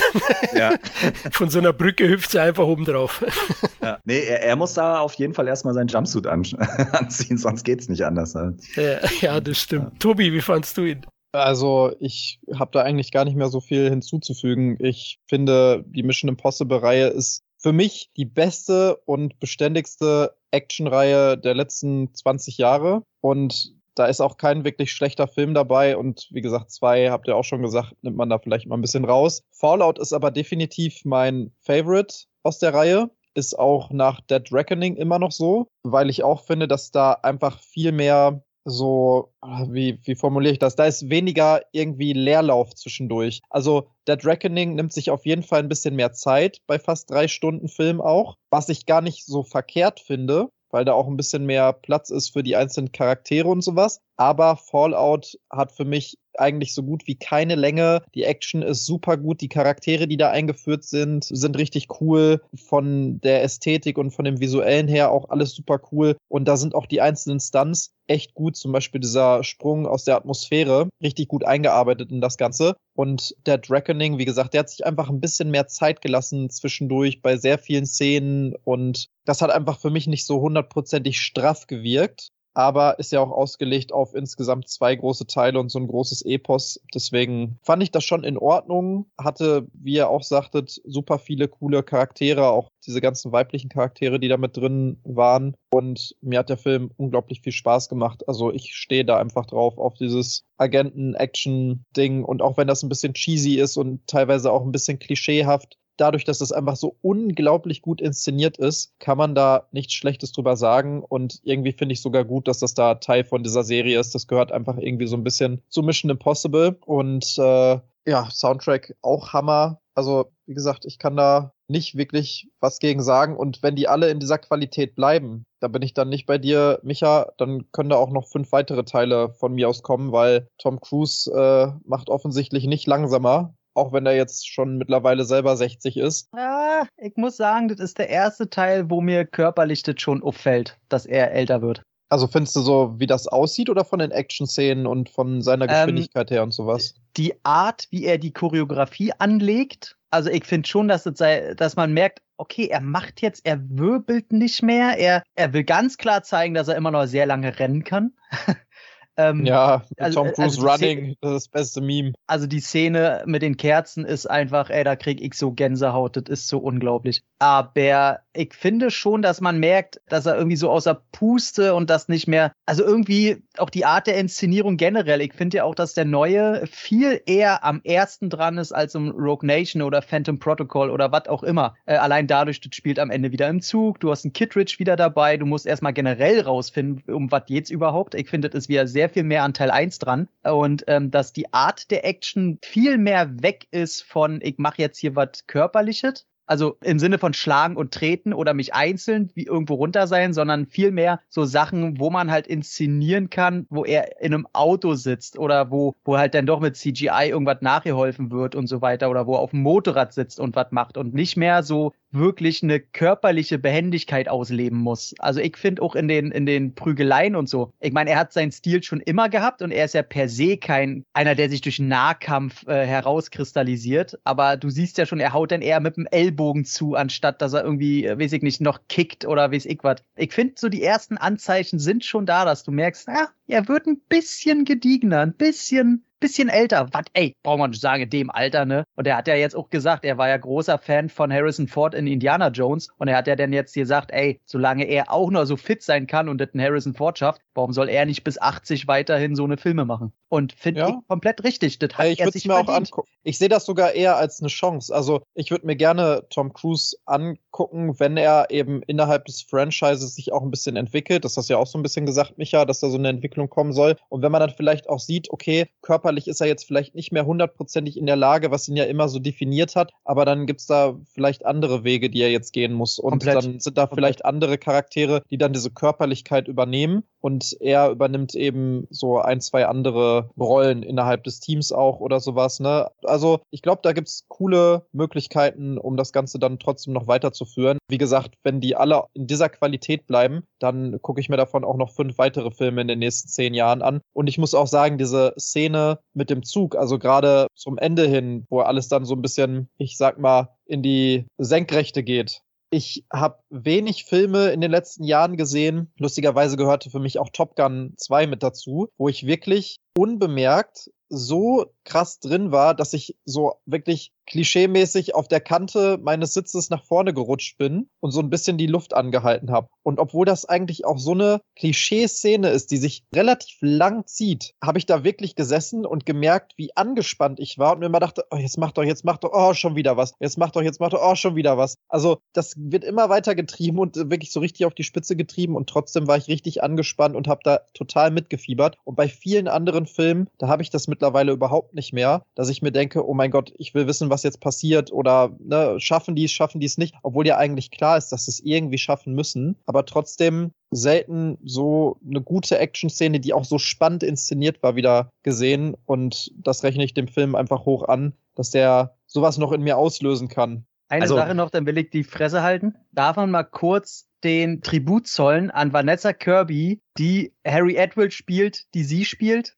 Also, ich habe Vanessa Kirby gesehen und ich habe da drin Haley Atwell gesehen. Das ist ja, äh, das fand ich großartig. Stimmt, die, ja, ich ja, weiß, was du meinst. Ja, das war wirklich cool rübergebracht, ja. Ich wollte noch ganz kurz was sagen und zwar, äh, also erstmal, ähm, ich habe auch nichts dagegen, wenn Mission Impossible weitergeführt wird, aber ich könnte mir zum Beispiel vorstellen, dass er irgendwann einfach die Position wechselt in dem Film. Also dass dann einfach Ethan Hunt nicht mehr die Nummer eins ist und es gab jetzt schon zwei Filme, wo man die Chance hatte, vielleicht so eine Figur zu installieren, die eben Ethan Hunts Position sozusagen fortführen könnte. Dann hätte ich, dann wäre ich da komplett cool mit, weil und so ehrlich muss man dann glaube ich auch sein, mal abgesehen von dem körperlichen Einsatz ist Tom Cruise ja also meiner Meinung nach eh nicht der, der den Film meistens trägt, sondern eher so der unterhaltende Teil des Ganzen ist. Aber was der Regisseur, also der, der, wie heißt er, McQuarrie, der hat ja auch einen riesen Anteil daran, dass überhaupt Mission Impossible noch so lange auf diesem Level unterwegs ist, weil ich glaube, der schreibt ja sogar auch mit. Das wäre wahrscheinlich auch nicht jedem Regisseur gelungen, wenn man natürlich das, so die, die Qualität, sage ich jetzt mal, so aufrecht erhält und meinetwegen auch Ethan Hunt zum Beispiel, Top Gun hast du ja auch erwähnt, auch einfach anfängt, auch im Film so zu altern und, und das so ein bisschen reflektiert wird, dann bin ich da komplett cool mit. Ne? Auf der anderen Seite denke ich mir halt, wir haben jetzt ne, eben über Indiana Jones gesprochen. Ich denke dann auch an Jurassic Park und solche Franchises. Äh, manchmal muss man vielleicht auch einfach loslassen, wenn man was liebt. Äh, Posterspruch. Anstatt, dass es bis in den Tod hinein noch fortgeführt wird. Das meinte ich halt eher damit so. Ne? Also ist nicht, dass ich irgendwie wie bei Marvel jetzt so irgendwie Mission Impossible müde werde. Aber ich würde mir dann eher so einen richtig geilen Abgang wünschen, als dass es irgendwie ins Unendliche weitergeführt wird.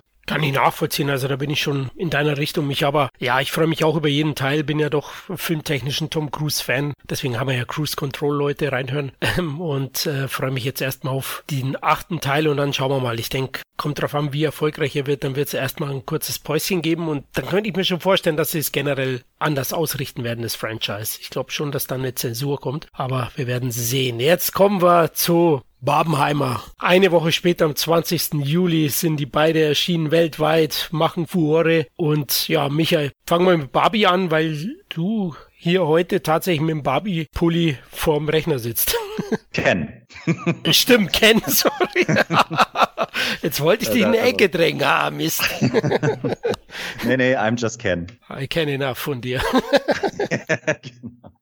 Äh, da wären wir auch direkt bei einem, also ich habe ihn tatsächlich schon zweimal geguckt, ist für mich bis jetzt der Film des Jahres, ohne dass ich dabei sagen will, dass es vielleicht inhaltlich der geilste Film des Jahres ist, aber was den Schauwert, den Unterhaltungswert und alles drum und dran angeht, ist es für mich bislang zumindest auf der Liste der Film des, mein Film des Jahres. Ich fand den unfassbar witzig. Ich liebe aber Satire ja ohnehin. Und ich muss auch sagen, ich bin auch mit der Erwartungshaltung tatsächlich in den Film gegangen, dass ich so also weil, wenn, wenn, wenn man weiß, dass äh, Greta Greta Gerwig oder Greta Gerwig, wie auch immer man sie ausspricht, die Regisseurin ist, dann weiß man schon, das wird jetzt nicht so ein Megan Fox Barbie-mäßige Komödie, sondern da wird wohl irgendwas mit Substanz kommen. Und deswegen hatte ich schon eher sowas erwartet wie Truman Show. So eine Mischung aus Lego Movie und, und Truman Show, weil das Branding und das Product Placement hier ist natürlich all over the place. Das hast du eigentlich ständig und wahrscheinlich hat der Film sich schon refinanziert, bevor er überhaupt veröffentlicht wurde. Dank Chevrolet und Co. Aber ich muss wirklich sagen, vor, vor sehr langer Zeit war Ryan Gosling ja echt nicht mein, mein Freund. Und ich muss sagen, ich habe mich mittlerweile, ist, ist der für mich eine Bank. Ich mag den unfassbar gerne, äh, weil der einfach perfekt auch für die Rolle ist, was viele ja vorher nicht gesagt haben. Nicht optisch vielleicht, aber einfach, weil der einfach, glaube ich, manns genug ist, diese Rolle ausführen zu können, die ja durchaus kritisch ist oder es wird ja durchaus kritisch generell mit Patriarchat, Männerwelt und Co. umgegangen in dem Film. Das war von vornherein klar. Und dann muss man eben auch als männlicher Darsteller erstmal die Eier haben, sowas dann auch durchzuziehen. Margot Robbie, müssen wir nicht drüber sprechen, ist für mich, glaube ich, die Film-Schauspielerinnen-Ikone schlechthin im Moment. Keine Ahnung, was hat die alles schon gespielt? Harley Quinn, zuletzt Babylon hat die den ganzen Film an sich gerissen, äh, I, Tonya und was Satan. weiß ich was. Äh, ja, also die hat wirklich eine Filmografie in dem Alter, die man sich wünschen würde. Und es gibt im Prinzip wenn das Drehbuch und der Regisseur nicht irgendwie einen Hass auf sie haben, tatsächlich auch nichts, was sie verbockt. Klar ist der komplett drüber. Ja, also ähm, ich glaube, nach mindestens zehn Minuten, wer eine Allergie gegen Pink hat, der wird auch nicht mehr glücklich mit dem Film. Wer was gegen Gesang im Film hat, der wird auch nicht glücklich mit dem Film. Wobei ich fand gerade die Gesangseinlagen äh, für mich als großen La La Land äh, Fan fand ich dann tatsächlich doch auch geil, weil das im Film gesungene ja mit dem Film selber mit der Handlung interagiert teilweise. Das fand ich schon witzig. Dann ganz klar der der Song von Ken ist,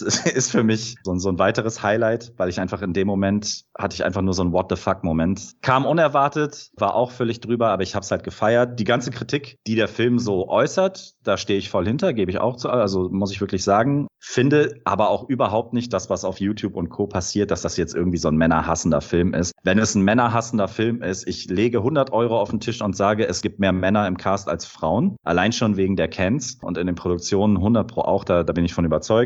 Das ist einfach ein kritischer Film, so keine Ahnung. Ich fand den aber so unterhaltsam. Klar, da zündet auch nicht jeder Gag. Also ich finde vor allen Dingen Kate McKinnon bremst den Film unfassbar. Genau wie Will Ferrell, den ich sonst sehr feier. Generell immer dann, wenn Martell selber so Spotlight haben will, äh, ist, ist, sind das genau die Momente, wo ich denke so, okay, zwei Minuten, ja, fünf Minuten, ja, aber wenn das dann 15, 20 Minuten Screentime werden von der hier Barbie-Gründerin von Will Ferrell als Mattel-Boss und so weiter, hat der Film eigentlich alles gar nicht gebraucht. Ich hätte eigentlich viel, viel mehr noch sehen wollen von Barbie und Ken in der echten Welt, wie da einfach die, die Realitäten so aufeinander prallen und noch viel mehr von, von der fast schon, wie gesagt, Truman Show ähnlichen Welt von Barbie Land selber. Also ich bin mir fast sicher, dass ich vieles noch gar nicht wahrgenommen habe, einfach weil ich bestimmte Klamotten, Gegenstände und was weiß ich einfach so nicht wiederentdecke, weil äh, ja, ich jetzt selten mit Barbie konfrontiert war in der Vergangenheit. Ich mag aber trotzdem, also gerade die beiden Hauptfiguren tragen den Film für mich unfassbar cool. Die anderen, es gibt ja noch so ein zweites Duo von, ich komme gerade nicht auf den Namen. Äh, ich wollte gerade sagen, das ist so der Latino-Teil des Films, aber ich meine das gar nicht abwertend. Ich glaube, America heißt sie, glaub, oder America Ferreira oder so. Und ihre Tochter, die finde ich zwar auch cool, aber auch die hätte es gar nicht gebraucht, diese Side Story. Also die, die Points, die so gemacht werden wollten, wären ohne all diese Nebeneffekte auch gemacht worden, meiner Meinung nach. Da hätte man zehn Minuten mehr lieber noch Helen Mirren sprechen lassen können. Man hätte zehn Minuten länger im Barbieland bleiben können. Aber nichtsdestotrotz, ich war im Kino zweimal, einmal auf Englisch, einmal auf Deutsch. Auf Englisch funktioniert der für mich nochmal viel besser, weil einfach viel Wortwitz und Wortspiel und da bin ich ja so ein Sucker für. So Dad-Jokes und Wortspiele regnen da eigentlich auf einen herab und das funktioniert im Deutschen wie so oft, Überraschung, nicht ganz so geil. Vor allen Dingen auch, wenn gesungen wird, dann, dann wird's richtig schlimm. Wobei die ja zum Glück bei den wirklichen Songs, glaube ich, auf Englisch bleiben, was aber viel, also ich saß in einer OV-Vorstellung, wo 15 Leute den Saal verlassen haben, weil sie gedacht haben, es wäre eine deutsche Vorstellung. Und dann stelle ich mir das deutsche Publikum so vor, die verstehen dann auch vielleicht gar nicht jeden Witz, der auf Englisch in dem Song so rübergebracht wird. Aber jetzt also dieser, dieser Hype, diese Barbenheimer Geschichte, da will ich jetzt gar nicht so krass drauf eingehen, weil ich wirklich glaube, die Filme haben sich gegenseitig so ein bisschen hochgegist, was das angeht. Und das war, glaube ich, weder Plan von Barbie noch Plan von Nolan, also von Gerwig noch von Nolan, dass das am Ende so explodiert. Ich glaube, das ist eher so ein virales Social Media Ding, wo man dann dankbar aufgesprungen ist, was ich aber beiden Filmen völlig zugute halte. Es gibt halt Kinos, in denen kriegst du, weiß ich nicht, Barbie Popcorn, wenn du Oppenheimer siehst und Oppenheimer äh, Atombomben Popcorn, wenn du zu Barbie gehst und so weiter. Ich finde das gehört für mich alles zu dem Erlebnis Kino halt dazu. Und es waren Leute da in Pink, die in den, in den Saal gerannt sind und so. Klar, teilweise natürlich auch Influencer und was weiß ich. Aber das ist halt diese, diese Erlebniswelt Kino, diese Faszination, dieser Spaß daran, die Unterhaltung, wo der Film für mich dann wirklich, obwohl es natürlich, zwar, der, der Film ist jetzt nicht perfekt, gar keine Frage, aber der kriegt ja nochmal ordentlich Vorschusslorbeeren, was diese Sachen angeht, so, so ein Sympathiebonus, weil ich einfach finde, vor allen Dingen jetzt seit Anfang des Jahres und der letzten zwei Jahre, Kino ist schon auch schwerfällig geworden, vor allen Dingen auch nach Corona, vor allen Dingen auch dank Streaming. Es gab wenig Filme, die so, sag ich jetzt mal, mit so viel Enthusiasmus ins Kino geballert sind wie jetzt die beiden. Und wenn ich zum Beispiel jetzt höre, dass es, dass Transformers und G.I. Joe so ein Crossover machen, warum nicht? Also ich finde sowas halt, ne, obwohl ich beide, beide rein echt kein Fan von bin, aber ich finde, so bringen die Leute einfach noch mal, bringen denen noch mal so ein bisschen was extra und dann kann auch Kino funktionieren, wie man sieht. Also Barbie ist ja bis heute, sind die Seele ja voll. Das ist ja unfassbar. Und sowas hätte ich mir zum Beispiel auch schon bei Jurassic World und Co. gewünscht, äh, wo aber nur noch so Money-Making Machine dahinter stand und das ist halt schade. Und das gestehe ich dem Film halt dann auch zu aus einer gewissen Perspektive heraus habe ich halt einen Pimmel und kann bestimmte Sachen vielleicht auch nicht beurteilen, wie sie Frauen beurteilen könnten, die den Film vielleicht noch viel mehr feiern. Deswegen finde ich das auch komplett legitim. Man muss natürlich vorsichtig sein mit dem Product Placement und mit der Firma Mattel. Ja, also die werden mir viel zu positiv dargestellt, obwohl die schon wirklich auch Eier in der Hose haben zu sagen, hier, wir, es war nicht alles perfekt, aber am Ende stellen die sich doch ein bisschen zu geil da. Und ja, aber sowohl die positiven als auch negativen Punkte machen für mich Barbie halt zu einem der Filmerlebnisse des Jahres, einfach mit allem drum und dran und äh, verstehe halt Leute einfach nicht, die nur weil sie Pink auf dem Filmposter sehen, einfach sagen, das ist nichts für mich. Da gehe ich gar nicht erst rein. So, das ist dumm meiner Meinung nach und man muss ihn zumindest mal gesehen haben. Ja, du hast ihn würdig gefeiert, würde ich sagen. Also, also ich war jetzt nicht so heiß auf den Film generell. Ich kann ehrlich gesagt den Hype nicht auch nicht so ganz nachvollziehen. Vermutlich liegt's auch daran, dass der Film von der breiten Masse im Vorfeld wahrscheinlich anders gesehen worden ist, anders erwartet worden ist. Aber ich bin schon bei dir. Also der Ansatz mit dem Patriarch und der feministischen Stimme und so ist absolut lobenswert und stellenweise wirklich herrlich frech und spielend umgesetzt. Also ich habe mich da auch weggeschmissen im Kino, in einem Kinosaal, wo 90 Prozent Frauen saßen, glaube ich 10 Prozent Männer. Ich war einer der wenigen. Allein dafür lohnt es sich ja schon. Du, es war, ich war wie so ein stilles Mäuschen, habe zugehört, habe darauf gewartet, dass sie mich beschneiden.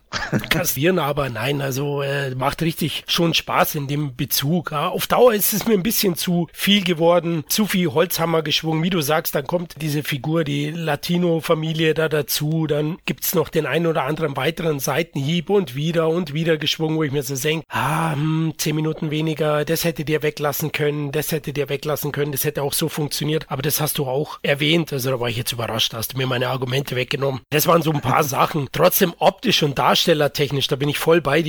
Macht der Film alles richtig und deswegen war ich auch positiv überrascht, weil mit Pink kann ich nicht so viel anfangen und mit der Grundthematik, wo ich die ersten Trailer gesehen habe, hat mir der null gegeben, ja. Aber ich wollte eben diesen, diesen Hype ergründen und den Film sehen, weil meine Töchter den auch sehr gut fanden. Und ja, ich war positiv überrascht. Ist jetzt sicher nichts Großes für mich. Ich bin da so bei sieben von zehn, ja. Aber hey, es freut mich auch für die Kinos, dass die beiden Filme zusammen so einen Hype erzeugen und dem Kino wieder neues Leben einhauchen. Deswegen, ja, Barbie kann man schon machen. Also ich mach's auch kurz, ich habe den geguckt, ähm, Mete drumherum, glaube ich, so sehr auf den Sack. Ich bin zum Beispiel der Meinung, dass der an den wenigsten Ecken ein feministischer Film ist, aber das Fass will ich erst ja nicht aufmachen. Ich finde, da ist nicht viel mit Gleichstellung oder gucken, wie können wir es besser machen, sondern äh, ja, jetzt verhalten wir uns einfach genauso wie die Männer vor uns und damit sind die Frauen am Ende einfach nicht besser und machen dieselben Fehler, was ich dann einfach sage, okay, wo ist das Feminismus? Aber alles außerhalb von diesem äh, Politikum muss ich sagen, äh, das ist ein Ausstattungsmonster und ein Paradebeispiel dafür, dass man einfach mal wieder sehen kann, wie das wirkt, wenn wirklich was gebaut wird. Also diese ganze Barbie-Welt, das ist, also da wusste ich gar nicht, wo soll ich zuerst hingucken. Das ist ja einfach nur schön anzuschauen ich glaube, aus dem Alter und aus der Zeit sind wir raus, dass wir sagen, ist mir alle zu rosa, ich, ich, ich habe doch zwei Eier in der Hose, da, ich will hier nur schwarz und Metal. Und diese ganzen Rollenbilder, die werden natürlich angesprochen und ja, ist ganz doll wichtig. Und ich hoffe auch, dass wenigstens Ryan Gosling eine Oscar-Nominierung bekommt. Der hat den Spaß seines Lebens und ich liebe die Figur des Ken. Margot Robbie war mir äh, schon immer positiv egal, hat sich auch jetzt hier nicht geändert. Ich habe großen Respekt vor der, aber das ist halt eine Person, die mich einfach irgendwie nicht tangiert. Und die Tanznummern sind großartig. Also da muss ich auch sagen, wunderbar. Der Witz war wunderbar. Deswegen sage ich auch, also ich bin da rausgekommen und habe gesagt, ja, hat mir gefallen, hab den dann aber schon wieder einen Tag später vergessen, außer dass ich dauernd eben auf diese ganzen Diskussionen immer wieder mit der Nase gestoßen werde, was mir tierisch auf den Sack geht, wo ich dann meine eigene Meinung habe, wo ich mich aber ja nicht drüber unterhalten will, weil da hat jeder irgendwie ach, ist mir schon wieder alle zu groß. Von daher, wie, wie bei Flo, kriegt von mir eine 7 von 10, ist nett. Ich hab mir die Barbie-Badehose in äh, Amsterdam auch gekauft, hab die stolz rumgetragen, weil ich kenn einfach geiles. Wobei man noch sagen muss, dass Al wie heißt der Alan? Alan, ja, genau. Äh, Alan ist der heimliche Star des Films, da kann sich jeder sagen, was du willst, auch wenn ich immer ein bisschen Angst habe, dass der sich um der Ecke gleich umbringt. Nee, ist einfach, also für mich ein netter Film, der wahrscheinlich nicht in meine Sammlung kommen wird, weil denn mir alle doch ein bisschen zu egal alles ist. Ja, kann ich euch nur recht geben. Also ich finde, der ist ästhetisch, visuell, präsentationstechnisch und produktionstechnisch über jeden Zweifel erhaben. Auch der Humor holt mich doch eigentlich durchgängig ab, mit vielleicht ein, zwei Ausnahmen dazwischen. Das kann ich dem Film auf jeden Fall alles zusprechen. Ich muss aber sagen, ich fand den Film von der Message her und vom Inhalt her absolut erwartbar. Also zumindest nachdem man sich dann die letzten Trailer davor angeguckt hat. Also ganz am Anfang, als der angekündigt wurde, da muss ich sagen, wusste ich überhaupt nichts damit anzufangen. Also nicht jetzt rein von der Thematik her, sondern was die da darstellen wollen, wie das Ganze ablaufen soll, wie die Story sein soll. Konnte mir nichts darunter vorstellen und ich glaube, das ging auch vielen so. Und dann irgendwann kamen ja mal so ein paar Story-Trailer und die kommen in die echte Welt und so. Und ab da habe ich dann schon gewisse Erwartungen gehabt und die haben sich bei mir einfach zu 100 Prozent erfüllt. Also ich fand, es gab keine einzige Überraschung, während man den Film gesehen hat. Und ich fand auch tatsächlich, da war jetzt nicht so viel drin, was man nicht auch schon irgendwo gehört hatte. Also auch was, wie gesagt, die Message anging und was den Umgang mit der Thematik Feminismus und Patriarchat und Frauen in der Männerwelt und sowas anging das ist definitiv ein wichtiges Thema. Deswegen finde ich das auch vollkommen in Ordnung, logischerweise, wenn so ein Film sowas anspricht und das dann vielleicht auch auf eine witzige Art und Weise macht, so dass das auch das Mainstream-Publikum erreicht. Also so ein Film hat definitiv mehr als eine Daseinsberechtigung. Aber ich muss sagen, auch wenn ich den Hype rein marketingtechnisch doch schon nachvollziehen kann, also ich verstehe die Vorgänge, die dazu geführt haben, dass dieser Film so gehypt wird und jetzt auch nach fast einem Monat Laufzeit immer noch Kinoseele fast vollständig füllt. Aber ich finde, inhaltlich ist das kein großartig besonderer Film. Und ich finde an einigen Stellen auch tatsächlich überzogen albern, zumindest in der echten Welt. Also ich liebe ja Will Ferrell, aber ich finde, sein Charakter ist einfach so drüber, dass der mich schon wieder rauszieht aus diesem Ganzen. Da hätte ich mir tatsächlich einen stärkeren Kontrast auch gewünscht zwischen diesem Barbie-Land, was ich unglaublich geil finde, auch alle Kens, alle Barbies, die ganzen Cameos und wie die präsentiert werden und dass die ja auch alle irgendwie jedes Mal, wenn man auf eine Barbie trifft, wo man sich denkt, was ist das denn für eine bescheuerte Barbie? Und hinterher wird ja dann auch so ein bisschen gezeigt im Abspann, dass das alles echte Barbies sind, die es irgendwann mal gab. Finde ich alles cool. Aber in der echten Welt, die kam mir dann eben doch gar nicht so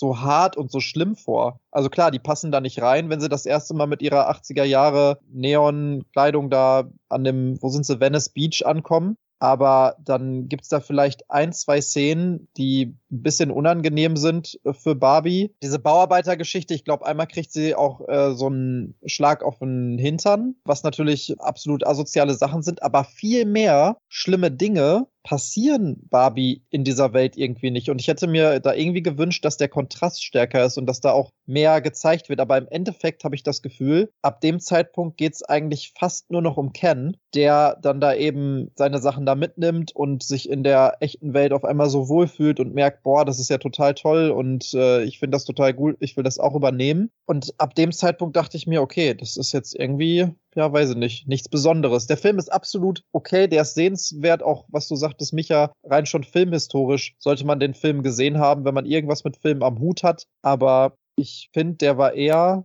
einfach nur okay. Und ich muss auch sagen, du, Micha, bist der Einzige, von dem ich gehört habe, dass der den so feiert. Und ich habe mit bestimmt 20 Leuten, weil es hat eigentlich jeder diesen Film gesehen. Ne? Also alle Frauen sowieso und die meisten Männer dann vielleicht mit ihren Frauen, aber natürlich auch einfach viele, weil dieser Film einfach so groß ist, dass man den unbedingt sehen möchte und alle drüber sprechen. Und ich kenne ansonsten niemanden, der da rausgegangen ist und gesagt hat, boah, das war so ein krasser Film, der war so toll und der hat mich so abgeholt, sondern alle waren eher so, äh, ja, war, war schon okay, ja, war ganz witzig, aber ansonsten weiß ich jetzt auch nicht so.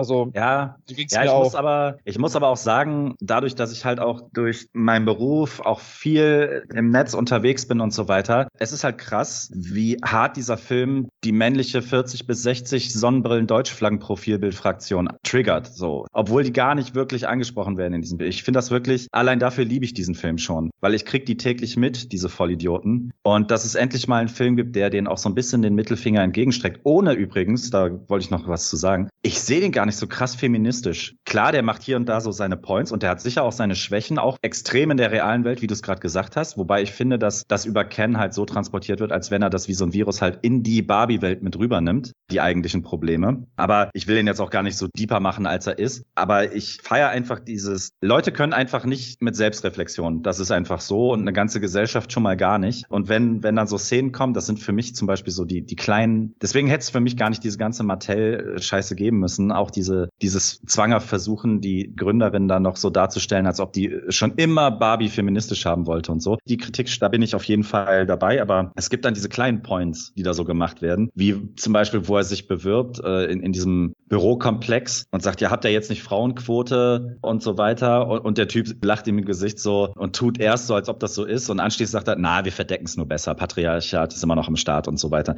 Das sind halt so Sachen, die müssen gar nicht von den Frauen ausgemacht werden, sondern immer dann, und deswegen finde ich es vollkommen legitim, wenn Ken und Co. fast im Fokus sind, die eigentlichen Punkte müssen halt von der anderen Seite aus gemacht werden, weißt du? Also die Kritiker sind meistens auch die Betroffenen. Klar kannst du das zwei, dreimal im Film verarbeiten, aber dann muss es von der anderen Seite beleuchtet und auch dargestellt werden. Deswegen finde ich halt diese ganze, La oh Gott, ich will das jetzt nicht wieder. Also America Ferreira vor allen Dingen, die hat ja, die hat ja einmal so eine richtige King Speech da. Das ist halt der Moment, wo ich denke, so jetzt wird der Film gerade schwach, weil genau die Punkte, die sie da macht, hätten eben durch so kleine Stiche von anderen ausgemacht werden müssen. Ich finde aber zum Beispiel trotzdem, dass diese toxische Maskulinität, nenne ich es jetzt mal, die wirkt sich ja gar nicht nur auf die Frauen aus, sondern die existiert ja auch gegenüber dem Männerbild selbst. Also das schadet ja den Männern selber auch. Deswegen triggert es ja so viele, dass da Typen in Pink und mit Sonnenbräunen und was weiß ich was rumrennen. Meine liebste und Stelle im ganzen Film.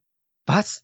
Du hast der Pate noch nicht gesehen? Setz dich hin. Ja, auch wie die am Lagerfeuer singen und so Geschichten. Also immer dieses, auch gegenüber dem gleichen Geschlecht, die ganze Zeit sich besser stellen zu müssen und, und punkten zu müssen und sowas. Das ist ja eigentlich, finde ich, eher der Hauptpunkt, den der, den der Film macht. Ne? Deswegen steht ja auch vorne auf dem Poster, he's just Ken. So ist ja komplett okay, auch einfach nur Ken zu sein, der einfach nur beachen kann und sonst nichts so. Also das ist eher so der Punkt, den ich daraus mitnehme. Nein, sein Job ist Beach. Okay. Ja, sein Job ist, sein Job ist Beach und das ist ja auch vollkommen okay. So, weißt du, das ist eher so die Message, die ich damit rausnehme. Sie sagt ja am Ende auch so, ich bin ja nicht Barbie und wir sind nicht Barbie und Ken, sondern ich bin Barbie und du bist Ken. Also sozusagen sich auf seine eigene Identität so ein bisschen nicht zu reduzieren, sondern darauf klarzukommen. So, dass, dass jetzt nicht jeder der Geilste sein muss. Das waren halt die Punkte, wo der Film mich so komplett abgeholt hat. Und da fand ich den halt stark. Aber ja, also ich gestehe halt dem Film auch Schwächen zu, aber ich liebe ihn einfach dafür, dass er Leuten auf den Sack geht. Da bin ich ganz ehrlich. Man muss wahrscheinlich auch sagen, und das kann ich auch absolut nachvollziehen, dass der Film nicht so gut funktioniert hätte, wenn er vielleicht etwas tiefgründiger und deeper gewesen wäre und das Ganze auch ein bisschen härter dargestellt hätte, weil er funktioniert eben auch so gut, weil er einfach für jeden und jetzt mal ausgenommen natürlich die Extreme, diese, die du gerade sagtest, die Deutschlandflaggen, Sonnenbrillen, äh,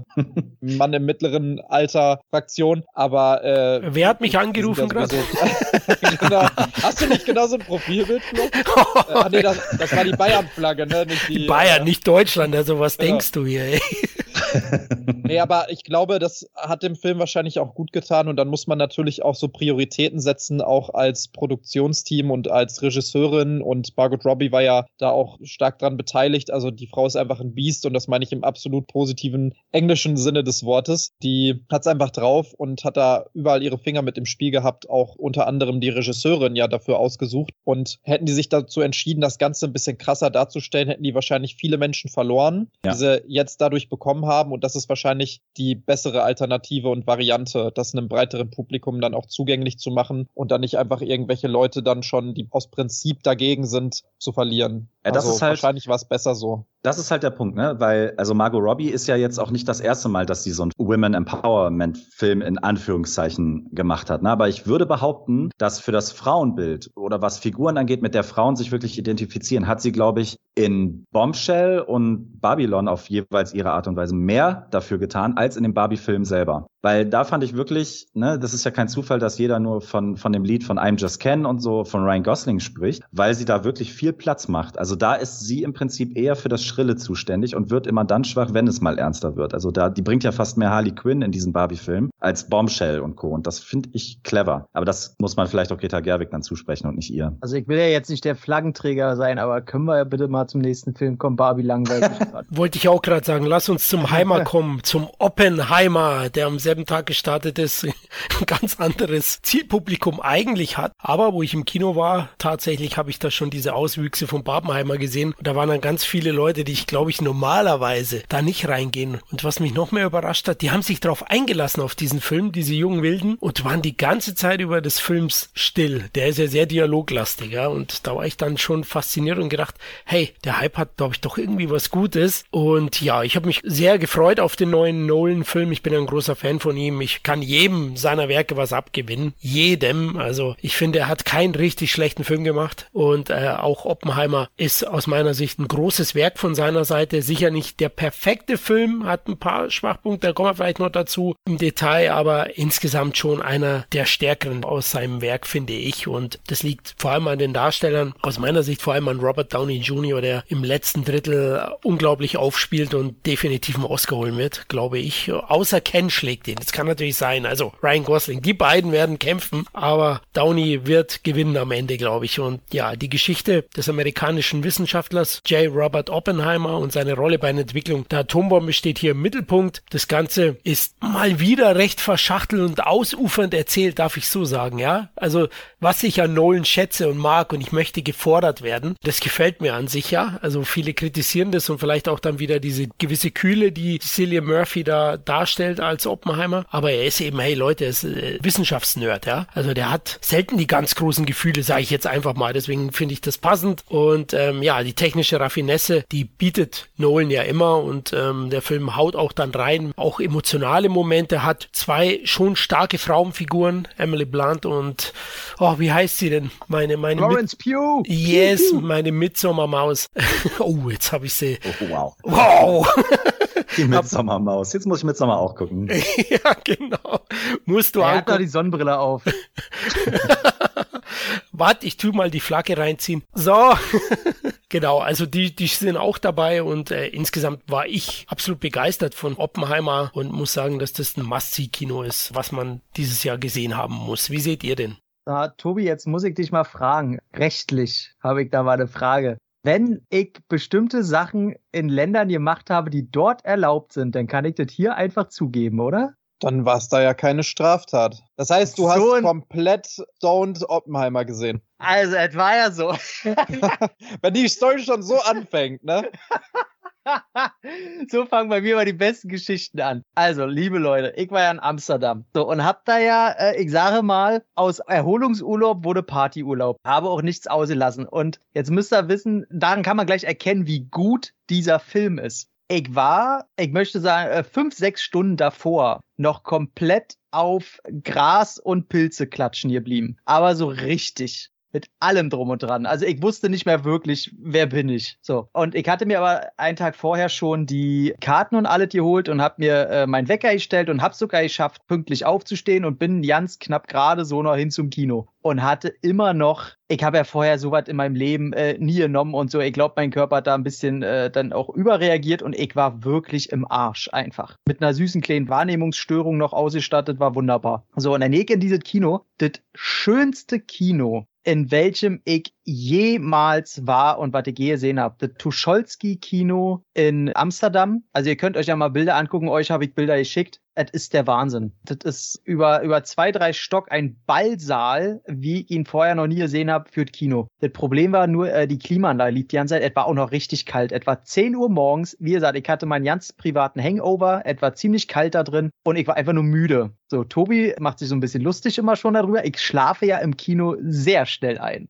Und ich habe mir schon gedacht, ich habe mich da hingesetzt und habe Trailer gesehen, wo übrigens auch ein Film von äh, Röhl Reine kam, von dem ich hier noch nie äh, gehört habe, der da im Kino läuft. Klar, der ist ja Niederländer und da wahrscheinlich noch mal ein bisschen bekannter als äh, international. Und ich habe schon gedacht, boah, ich schaff das nicht, ich bin gleich weg. Oh Gott, das wird hier richtig gar nichts. Ich wusste ja, was für einen Film ich mich einlasse. Die kompletten drei Stunden geschafft zu gucken, ganz bestimmt nicht alles verstanden, weil Amsterdam, da läuft er denn auf Englisch mit niederländischen Untertiteln. Ich habe wirklich sehr wenig verstanden, weil auch die Art, wie die alle ineinander reden, dennoch dieses Fach, über was die da reden, dieses äh, spezifische Fachenglisch da, habe ich sowieso nicht verstanden, wovon die da reden. Und trotzdem saß ich am Ende da und habe mir gedacht, den musst du unbedingt nochmal auf Deutsch gucken. Das ist ja ein richtig geiler Teil. Und Florence Pugh braucht man nichts drüber sagen. Einfach einer der tollsten Frauen auf diesem Planeten. Und alle, wirklich alle. Es ist soundtechnisch wieder, also wenn Killian Murphy da keine Oscar-Nominierung bekommt, dann rastig aus. Und ich würde sogar sagen, Florence Pugh vielleicht Nebenrolle. Müsste man gucken, ob ihre Rolle nicht zu klein ist aber allein am laufenden Band alle fünf Minuten kommt bis zum Ende noch irgendein Triple-A-Schauspieler, den man irgendwoher kennt und sagt, jetzt spielt der da auch noch mit, seid ihr alle völlig bekloppt. Und einzige Problem, nachdem die Bombe denn losgegangen ist, also die 20, 30 Minuten danach hätte ich dann nicht mehr gebraucht. Da finde ich, das ist dann wie so ein Absacker, wo ich denke, Och, jetzt wurde doch der Peak erreicht. Jetzt ist 20, jetzt 30 ist, Minuten. Geht er danach nicht noch eine Stunde, Stunde oder fast, noch länger? Ja, Stunde. Aber da zeichnet der Film für mich ein nachvollziehbares Bild von der in inneren Zerrissenheit der Hauptfigur. Deswegen ist es für mich ah, ein Mehrwert. Wusste ich, wusste ich, ja, wusste ich doch schon vorher. Also, das war irgendwie so, ähm, ist einfach ein grundguter Film. Also ich sag mal, äh, so was was Redekino angeht, geht es für mich dann schon so Entspannungskino wie so ein JFK. Also da, ja. wo, du, wo sie auch eigentlich die ganze Zeit nur reden, aber du hängst an deren Lippen, weil das auch Schauspielkino ist. Mein Gott, auch die könnten sich von mir aus drei Stunden da über Barbie unterhalten. Und äh, wahrscheinlich hätte ich den genauso gespannt zugehört, weil das einfach geil ist. Aber es ist doch auch so geil, dass da so viele Kontraste in dem Film sind. Also ich muss sagen, für mich ist das auf jeden Fall der beste Film des Jahres bis jetzt. Oh. Und also ich liebe Christopher Nolan und ich weiß, das habe ich jetzt, glaube ich, schon zum vierten Mal in diesem Podcast gesagt, dass ich irgendwas liebe. Ich liebe auch die Mission Impossible Filme und ich liebe die Indiana Jones Filme. Und äh, ich liebe euch alle. Also irgendwie ist es ein gutes Jahr für Filme, muss ich äh, auch ganz klar sagen. Und ich habe mich natürlich auch tierisch auf den neuen Nolan-Film gefreut, weil das ist einer wirklich meiner absoluten Lieblingsregisseure. Auch wenn er von vielen ja immer als überhyped angesehen wird. Aber ich finde einfach jeden Film, den er gemacht hat, der ist außergewöhnlich. Tenet war mir fast schon ein bisschen zu drüber, sein letzter davor. Da habe ich auch zugegebenermaßen das ein oder andere nicht mehr so hundertprozentig verstanden, obwohl ich so verkopfte Filme auch gar nicht so verkehrt finde und äh, die auch ein bisschen intellektueller vielleicht daherkommen als Transformers jetzt. Aber das ist einfach ein Film, wo drei Stunden lang Menschen sich unterhalten und ich sag dir, ich hätte mir das auch drei Stunden länger noch angeguckt. Also ich war keine Sekunde gelangweilt innerhalb dieses Films. Und das ist bei den vielen langen Filmen, über die wir heute gesprochen haben, der mit Abstand längste, mit über drei Stunden. Ich finde diesen Film einfach unglaublich. Ich finde, was der so transportiert an Emotionen, ohne dass man da jetzt auch alles verstehen muss, einfach den absoluten Hammer. Ich finde auch diese Kontraste, die da setzt, nämlich, dass eigentlich so dieser erste Teil, genau wie du auch sagtest, bis zu der Bombe an sich eher sehr emotional ist, also dass man da sehr viel so Atmosphäre und Bilder und Sound und sowas einfach aufnehmen und aufsaugen kann. Und dann hinterher dieser Wechsel zu dem sehr intellektuellen und dass da sehr viel dann auch über diese ganzen Hintergründe und diese ganzen Abläufe, die da im Hintergrund halt waren, geredet wird und dann man auch ein bisschen mehr über das erfährt, was die anderen Menschen vielleicht über Oppenheimer gedacht haben. Das finde ich irgendwie einen total coolen Perspektivwechsel und auch dieses Stilmittel, was eigentlich relativ simpel ist, aber trotzdem meiner Meinung nach sehr gut wirkt, dass man immer so zwischen Schwarz-Weiß und Farbszenen hin und her wechselt und man ja innerhalb dieser Farbszenen eigentlich dieses sehr emotionale von Oppenheimer selber, also aus dieser subjektiven Perspektive von Oppenheimer selber alles erlebt und dann auf einmal, wenn das Ganze in dieses Schwarz-Weiß reingeht, auf einmal so ein bisschen, so habe ich das zumindest interpretiert, die Meinung der Öffentlichkeit über Oppenheimer und nicht aus Oppenheimers Sicht mitbekommt und dann teilweise ja auch Szenen gezeigt werden, die schon aus Oppenheimers Sicht gezeigt worden sind und auf einmal die sich so ein bisschen verändern, weil er das offensichtlich anders wahrgenommen hat als die Person um ihn herum.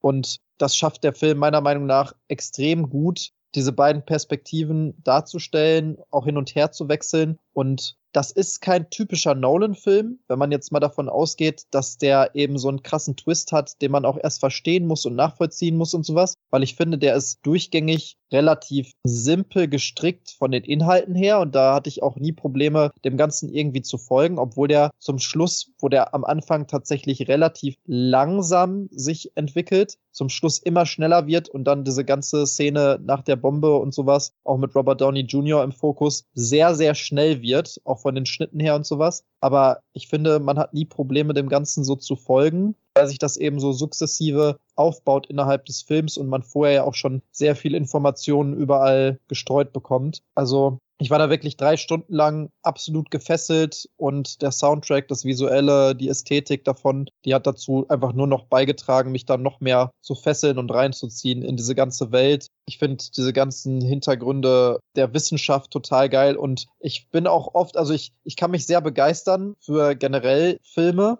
oder für die Inhalte von Film und für so Atmosphäre. Und gerade bei dem Film war es auch so, dass ich mir gedacht habe, je länger ich den Film gesehen habe, boah, was habe ich mit meinem Leben gemacht? Eigentlich muss ich alles hinschmeißen, jetzt Physik studieren und die Welt verändern und ich will auch irgendwie teilhaben an dieser Welt, an dieser Natur, an dem Universum und das hat mir dieser Film so ein bisschen suggeriert. Also plus natürlich, was du auch schon sagtest oder was ihr schon sagtet, jede einzelne Figur ist besetzt mit irgendeinem halbwegs hochkarätigen Schauspieler, den man zumindest schon mal irgendwo gesehen hat in irgendwelchen Serien, in irgendwelchen Filmen und jeder macht meiner Meinung nach seine Arbeit richtig gut, füllt die Rolle aus und ja, also man, man hängt den Schauspielern, Schauspielerinnen da einfach an den Lippen und kann nicht wegschauen. Bin begeistert von dem Film. Also ich, ich bin jetzt nicht so ein Riesenfan von Oppenheimer, gestehe aber, dass das vielleicht auch so ein bisschen einfach mit der Erwartung zu tun hatte. Was ich bei Oppenheimer richtig geil fand vorab, waren die Teaser und Trailer, die für mich gar nicht so viel verraten hatten und sehr aufladend so wirkten, als ob da irgendwas richtig krasses käme, auf das man vorbereitet wird über diese Teaser und dass es einen Grund geben muss, warum man noch nicht so viel sieht. Und ich bin halt ins IMAX gegangen und habe da wirklich krass viel erwartet, auch vor dem Hintergrund, dass Christopher Nolan gesagt hat, ja, Explosion, kein CGI, alles selbst gemacht und so weiter. Also ich bin da hin und habe wirklich gedacht, das wird schon dialoglastiger Film, aber da muss irgendwas kommen. Dann fängt der Film auch so an mit diesen ersten feuchten Traumvisionen, die, die er da hat.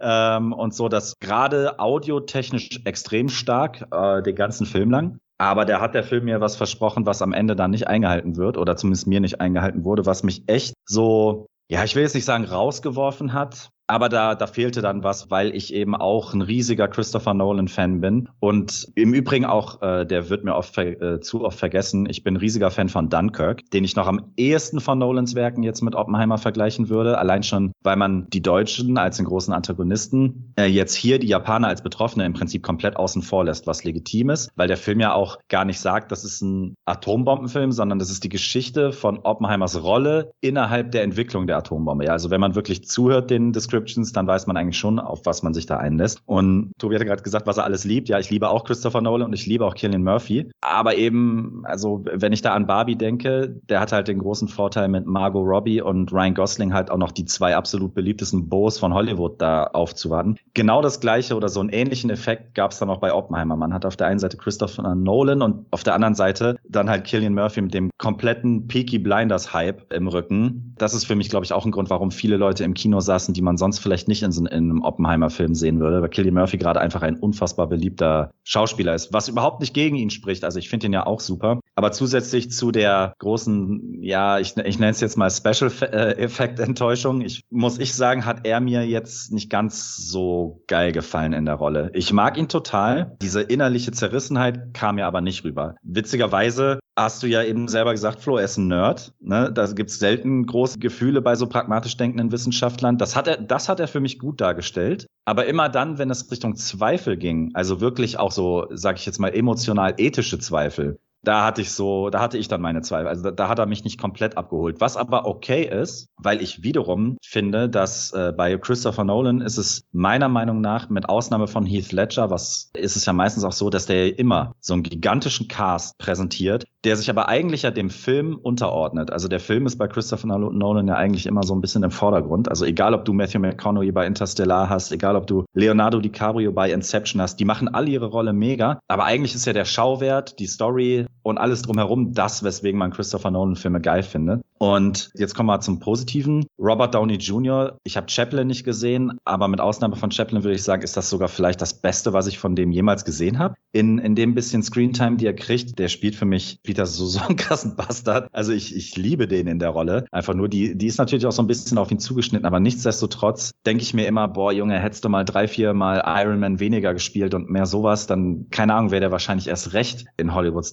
Top-Liga. Und wer jetzt noch gar nicht erwähnt wurde, war Matt Damon. Ich bin echt ah, so ein stimmt, late, ja. late to the party Matt Damon Fan. Ich fand den in das Duell super in Stillwater, jetzt zuletzt in Air. Der, der hat richtig eine richtig gute Phase gerade, muss ich sagen. Äh, ich weiß nicht, ob er einen Agenten gewechselt hat oder so, aber der, der, der trifft gute Entscheidungen in der letzten Zeit. Den finde ich auch mega in seiner Rolle, die absolut logisch mit ihm besetzt ist. Das muss man mal dazu sagen. Also es gibt fast keine Rolle da, wo ich sagen würde, der ist nur wegen des Namens in dieser Rolle besetzt worden. Wer vor allen Dingen auch jetzt die letzten Filme von Matt Damon gesehen hat, der macht komplett Sinn in dieser Rolle. Deswegen feiere ich den so. Übrigens auch Florence Pugh, die ich ja auch liebe, die auch meiner Meinung nach, Screentime weiß ich jetzt nicht, aber eine Oscar-Nominierung wird es mit Sicherheit geben. Fairerweise muss ich dazu sagen, das Konkurrenzfeld ist bis jetzt nicht so gigantisch für das Jahr. Vor allen Dingen vor dem Hintergrund, wenn Dune vielleicht sogar noch verschoben wird. Ich weiß gar nicht, was da jetzt noch an großem Kino kommen sollte. Äh, aber nichtsdestotrotz soll ihre Leistung nicht schmälern. Also Matt Damon, Florence Pugh, Robert Downey Jr., alles für mich durch die Bank weg. Verantwortlich für den emotionalen Teil des Films. Das war jetzt weit ausgeholt. Warum ich aber Killian Murphy dann sogar zugestehe, gar nicht emotional so zu eskalieren. Ich finde zum Beispiel, dass der in die paar Minuten, die er in Dunkirk hat, da holt er mich auf emotionaler Ebene halt komplett ab. Da sieht man eben, dass Killian Murphy auch ein richtig geiler Schauspieler ist. Hier war ich so ein bisschen auch optisch, ne, kann der halt wirklich diesen Oldschool-Look, Retro, das, das lieben die Leute an dem, so Leute mit so Killian Murphy King kommen halt hier komplett auf ihre Kosten bei Oppenheimer.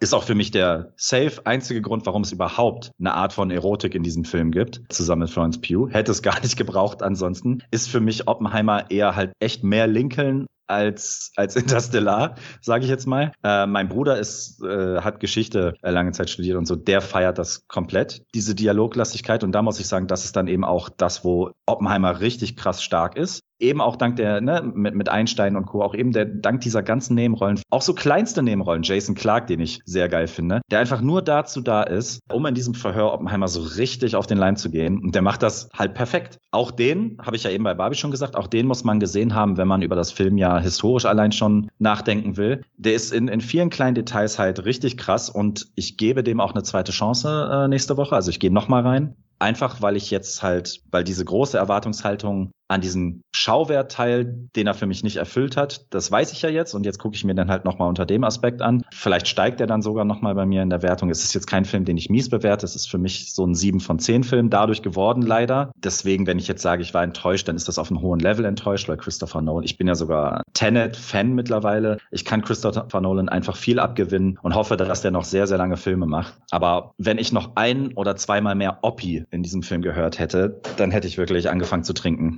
das war mir too much. Und äh, über Matthias Schweighöfer, den haben wir heute auch schon erwähnt, den hätte es auch nicht gebraucht. Gut, dass der er ist, nicht mehr vorgekommen ist. Ja, der, der ist sogar in zwei Sekunden Filmlänge, ist der wirklich auch scheiße. Das muss man einfach so sagen. oh Gott.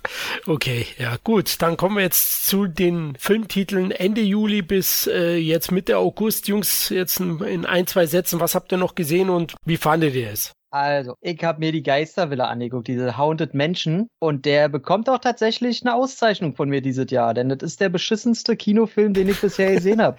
okay. Ist das nicht gar wundervoll? Und ich habe noch einen anderen gesehen, der verdammt nah da ranrutscht. Und darauf habe ich mir nochmal die Geistervilla mit Eddie Murphy angeguckt, weil ich mir gedacht habe, okay, war der, ist diese Franchise schon immer so scheiße? Und herzlichen Glückwunsch, ja, ist es. Dieser Haunted-Film, der jetzt nur ist, äh, ja, der ist so scheiße wie der mit Eddie Murphy, nur halt ohne Eddie Murphy. Er hebt das nicht zu holen, der ist einfach scheiße durch und durch durch. Hat den einer von euch gesehen? Na, zum Glück nicht. ich habe ein Trauma von der Geistervilla mit Eddie Murphy, ohne den je gesehen zu haben. Deswegen habe ich mir den jetzt auch schon wieder gespart. Aber ja. vielleicht erwähnenbar, dass es auch ein Film ist, der auf einer Achterbahn von Disney aus einem Disneyland basiert, wo man jetzt sagen müsste, was soll da auch schon rauskommen? Aber bei Fluch naja. der Karibik war es ja genauso, ne? Dann habe ich mir die Turtles angeguckt. Turtles bei mir äh, tief verwurzelt. Ich würde, ach, ich will immer vermeiden, das Wort Fan zu sagen, weil das kommt von Finetic. Und wie ich bei dem wunderbaren Film von Fred Durst mit äh, John Travolta gelernt habe, ich bin kein Fanatic. Aber ich bin schon großer Befürworter von den Turtles und mag das alles. Und Ja, der ist, du hattest den ja vorhin schon auch äh, leicht in einem Nebensatz irgendwie erwähnt, äh, Tobi, dass der auf den äh, Spider-Man, Spider-Verse Optikzug aufspringt und da ähnliches herausposaunt optischer Natur. Und ich muss sagen, den mochte ich doch sehr. Der ist so im besten und unterhaltsamsten Sinne friedlich.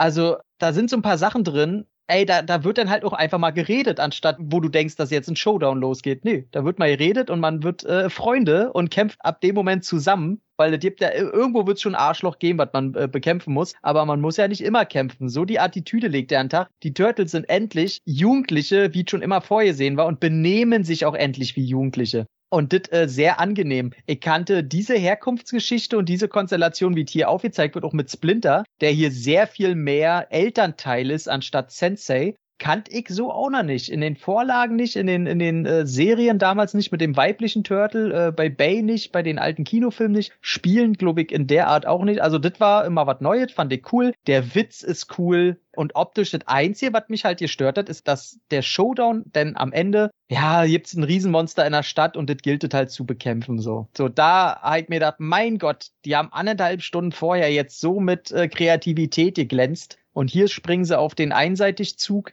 Ach, kennt man, so kalter Kaffee irgendwie. Aber trotzdem sieht es natürlich geil aus und die Witze sind gut. Also es ist ein richtig, richtig guter Film, durch und durch und unbedingt im Kino gucken, weil er viel Schauwerte bietet. Hat den Ena gesehen von euch? Ich habe den jetzt äh, vor ein paar Tagen noch gesehen und ja, genau wie du sagst, rein stilistisch gefällt er mir auf jeden Fall schon mal sehr gut, weil ich auch den äh, Spider-Man-Animationsstil sehr feier und genau wie du sagst, er ist sehr deutlich davon inspiriert. Das sieht man und ich glaube, mhm. das will der Film auch gar nicht verstecken. Ich weiß gar nicht, ob es das gleiche Animationsstudio ist. Nee, oder? Weiß ich, aber weiß ich tatsächlich nicht, nee. Vielleicht irgendwie ein, zwei Leute aus dem gleichen Studio oder sowas, aber äh, deutlich inspiriert. Und ich muss sagen, ich hatte aufgrund dessen, dass ich ja schon dachte, dass der so ein bisschen in die Spider-Verse-Richtung geht, höhere Erwartungen, die er meiner Meinung nach nicht erfüllen konnte was mhm. ich schade finde und weswegen er deswegen bei mir vielleicht auch ein bisschen verloren hat. Aber an sich ist es kein schlechter Film. Ich habe aber auch gemerkt, als ich da reingegangen bin mit einer Freundin, jetzt äh, wie vor zwei Tagen, da waren halt nur so sieben, acht, neunjährige mit ihren oh. Müttern drin. Und äh, ansonsten. Und du mit der nur, Freundin. Genau, und ich mit einer Freundin, wir beide um die 30, sage ich jetzt mal. Und ich habe mich da so ein bisschen fehl am Platze gefühlt. Bei Spider-Man hatte ich nicht das Gefühl. Also Spider-Man, finde ich, der bietet auch Erwachsenen genauso viel wie, ja, sagen wir mal, Jugendlichen. Kindern vielleicht jetzt nicht. Dafür ist er an der einen oder anderen Stelle vielleicht doch ein bisschen zu krass auch. Aber der Film hat schon ganz klar als Zielgruppe kleinere Kinder, würde ich sagen. Auch so von der Story her. Und der macht halt sehr, sehr viel anders was ich grundsätzlich nicht verkehrt finde, aber mir gefällt die andere Version der Turtles definitiv besser. Also genau was du sagtest mit Splinter als eher Daddy anstatt Sensei und ey diese hässliche Kakerlake, ey die diese Kakerlake da genau dieses ganze. Also er ist schon ein wholesome Film, so ein wholesome Family Movie, aber mir gefällt so die ursprüngliche Inkarnation von den Turtles und die haben gehen wir jetzt mal von dem, der war nicht von Michael Bay, der Film, aber produziert von Michael Bay. Der letzte Live-Action-Turtles-Film, wenn man jetzt mal von sowas weggeht, der hat auch, also die Turtles an sich haben auch zum Beispiel eine ziemlich coole Animationsserie produziert vor ein paar Jahren, die echt mhm. gut war, die auch witzig war, fand ich, und wo mich auch der Witz abgeholt hat. Und an sich wie gesagt, ist das ein angenehmer Kinderfilm, aber viel mehr war der für mich jetzt auch trotzdem nicht. Auch wenn er viele coole Ideen hatte und die auch schön umgesetzt hat. Also ich bin da einfach nicht vielleicht das richtige Zielpublikum gewesen. Der letzte, den habe ich mir äh, gestern frisch angeguckt, war Mac 2 The Trench. Puh, also ich hatte ja schon mit dem ersten meine Probleme, weil ich die Buchvorlage gelesen habe. Das wissen ja die meisten nicht. Basiert ja auf einer Buchreihe, die jetzt irgendwo, ich glaube, sechs bis acht Teile irgendwie hat. Ne? Wird aber in Deutschland sehr stiefmütterlich behandelt. Das erste kriegt man relativ leicht. Und ich glaube schon, der zweite, was hier Höllenschlund heißt, ist so out of print irgendwie. Und ab Teil 3 gibt's die nur auf Englisch. Und ich fand das Buch vom ersten tatsächlich sehr Ach, das war ein wilder Ritt. Das war so richtig Trivialliteratur mit so einer extra Spritze Irrsinn drinne. So, und alles, was das Buch ausgemacht hat an irrsinnigen Ideen, ja, das kam dann im Film ja nicht vor. Also da hab ich gedacht, oh Mann, ey. Und irgendwie hat mich dieses Franchise, irgendwie ist es so mein Guilty Pleasure. Dann habe ich gedacht, na komm, kommt der zweite Teil raus, auch noch hier von unserem äh, Regie-Typen hier. Oh, oh, wie heißt der zweite hier, der den zweiten gemacht hat? Mr. High Rise. Ben Wheatley oder so. Ben Wheatley, genau. Was ja immer so ein bisschen Hit und Miss ist, aber der hat wenigstens eine eigene Stilistik. Das finde ich, kann man ihm nicht absprechen. Dann habe ich gedacht, hm, okay, Teil zwei, okay, da hat er das Buch auch vielleicht nicht gelesen, kommt dem vielleicht entgegen. Äh, jetzt wissen sie vielleicht, was funktioniert und jetzt, ja, hauen sie vielleicht richtig auf die Kacke. Boah, ich bin da jetzt da mit einem Kollegen rausgekommen. Boah, hat der uns, war der anstrengend einfach. Also ich bin rausgekommen, ich wollte einfach erstmal schlafen und was gesundet essen. Der ist richtig scheiße. Alter Schwader, vor allem ist das einfach mal Etikettenschwindel. Also das geht da nicht um die Max. Also du hast die erste Stunde hast du Underwater, wo sie nur auf dem Grund des Meeres rumlaufen und dann hast du da mal irgendwie ein bisschen Krake und hast ein bisschen Komodo-Warane, die schwimmen können. Und die reden zwar hier und da über einen Mac, aber die Macs, die kommen am Ende, ja, 30 Minuten kommen da mal äh, Macs, aber zwischen den Macs gibt's auch wieder die Komodo-Warane und wieder das Krakenvieh. Also das ist, äh, der müsste eigentlich a Mac Story heißen weil äh, die spielen da eindeutig nicht die Hauptrolle in diesem Film und ach, die Dialoge sind alle so kacke und das alles so, auch am Ende, das fühlt sich alles so 90er an. Ich meine ganz ehrlich, da wird ein böser Typ halt, ich will nicht sagen wann, wo, wie, weggefressen von einem Hai und Statham hat ihn halt da in das Maul gekickt. Ja, und sein cooler Spruch, während die Fresse von ihm richtig nah an der Kamera ist, wir sehen uns, Fischfutter. So auf dem Level bewegen wir uns. Und äh, nee, der ist einfach nicht gut. Und als ich rausgekommen bin, habe ich neu gedacht, na, ist immerhin leicht besser als der erste, aber jetzt ein Tag ist vorbei und ich sage, nee, der erste ist besser und der ist schon nicht gut. Ja, unterschreibe ich so, tatsächlich. Wobei ich auch schon mit dem ersten Hart meine Probleme hatte. Ah, Tobi und ich haben den ja zusammen im Kino gesehen, tatsächlich. Den zweiten jetzt? Mhm. Ja, ja. ja. Oh, ja, da, für, für, für, für, das Highlight haben wir uns extra getroffen. weißt du, Ey, seit, seit 17 Jahren Kollegen. versuchen wir zusammen ins Kino zu gehen und dann gucken wir uns Mac 2 an. Ey, genauso wie bei also. mir. Ich arbeite mit einem Kollegen seit dreieinhalb Jahren zusammen. wir haben uns das erste Mal in der Freizeit getroffen für Mac 2 ja, geht, geht im Kopf und bleibt da auch, aber nicht so, wie man will. Ähm, wobei, ich erinnere mich noch, ich weiß noch, dass ich auch direkt nach dem Film versucht habe, dem was Gutes abzugewinnen. Weil gerade die erste Hälfte, wo du gerade meintest, das wäre so Underwater-mäßig, das fand ich sogar überraschend noch spannend. Also es klaut natürlich an allen Ecken und Kanten, der hat nichts eigenes, dieser Film. Aber da dachte ich zumindest, ja, so ein bisschen klaustrophobisch, so ein bisschen Darkness, warum nicht? Und im Prinzip dann so, so mit dem Auftauchen taucht der ganze Film ab. Also richtig, das war echt so, das war nicht Mac, das war Hack Mac, ey. Aber wirklich an jeder Ecke geklaut bei Jurassic Park 2, Deep Blue Sea, Piranha 3D. Aber also wer die so Filme gesehen hat, hat im Prinzip auch schon, aber Hardcore offensichtlich. Also, das die wollten die auch zeigen. Das war ja eher fast schon ein Tribute, ein schlechtes, ja, ja, statt, genau. dass die da geklaut haben, ne? Also sowohl im Dialog, ne, Thema Kaugummi und Co., als auch wirklich in den Szenen selber, dass nicht noch ein Sternchen irgendwo war, wo dann wirklich stand, so, das haben wir aus Jurassic Park. So, das war wirklich alles. Also das war unfassbar mies. Und wirklich den ganzen Trailer, der ja um, gefühlt ein Jahr lang in den Kinos lief, wenn man den Trailer gesehen hat, hat man auch den Film gesehen. Und viel mehr Inhalt kommt dann auch nicht, muss man sagen. Gut, habt ihr noch was gesehen oder Micha, du kannst noch Hypnotik sagen, oder? Ja, äh, kann ich aber auch in zwei Sätzen abhandeln, wo wir gerade bei Clown und Tribute und so waren. Ich war erstens überrascht, überhaupt den Film zu sehen. Also, ähm, weil ich fand so erstmal so, ich habe den Trailer gesehen, Ben Affleck in der Hauptrolle und äh, Robert Rodriguez als Regisseur, was jetzt nicht unbedingt ein Qualitätssiegel ist, aber zumindest die Kombination fand ich spannend. Der will halt so in die Richtung Inception, Memento, ne, Hypnotic, wow. Und Ben Affleck passt ja auch mit seinem Mim Mimicless Acting, äh, glaube ich, ganz gut zur, zur Hypnose. Aber der, der Film kann gar nichts. Also der ist wirklich, der, ist, der ist wirklich nichts. Also der ist so egal. Das ist wirklich, ich kann dem Film nichts Gutes und nichts super Schlechtes abgewinnen. Der ist einfach nichts. Also wenn das das Stil von, der Stil von Robert Rodriguez ist, dann sollte er eventuell den Beruf wechseln, weil das war wirklich, also weiß ich nicht. Der hat mich wirklich in keinem Punkt abgeholt. Er war aber auch nicht so scheiße wie bei Mac zum Beispiel, dass man jetzt sagt, so, wenn man sich mal hart selbst verletzen will oder so, das Hirn verstimmeln will, dann sollte man den gucken. Nee, der, der, der ist wirklich so, oh, ich hätte jetzt fast gesagt, Netflix-mäßig. Ich war nicht mal enttäuscht. Ich bin da mit einer Leere rausgegangen, die ich selten gespürt habe. Vielleicht hypnotisiert, wer weiß. Okay, ja gut. Ich hoffe, bei den nächsten Filmen wird es nicht so kommen. Ja, ich würde sagen, sind wir am Ende angekommen. Ne? Wir hoffen, liebe Hörer, ihr konntet ein paar Filmtipps mitnehmen für die nächsten Wochen. Ja, es gibt ja vieles aufzuholen dann im Heimkino spätestens, wenn ihr es nicht ins Kino schafft. Und äh, ja, meldet euch, wenn ihr die Filme gesehen habt. Uns würde interessieren, wie ihr die fandet. Auch Feedback oder iTunes-Bewertungen sind immer gern gesehen. Also haut in die Tasten. Wir sind bei iTunes, Spotify und allen möglichen anderen Podcatchern wie Podcast Addict zu sehen und zu lesen. Ja, in diesem Sinne wünschen wir euch noch einen schönen Restsommer. Bis zum nächsten Mal. Macht's gut. Ciao. Sin Entertainment Talk, der Podcast des Entertainment Blogs. Mehr Fan Talk über Filme und Serien.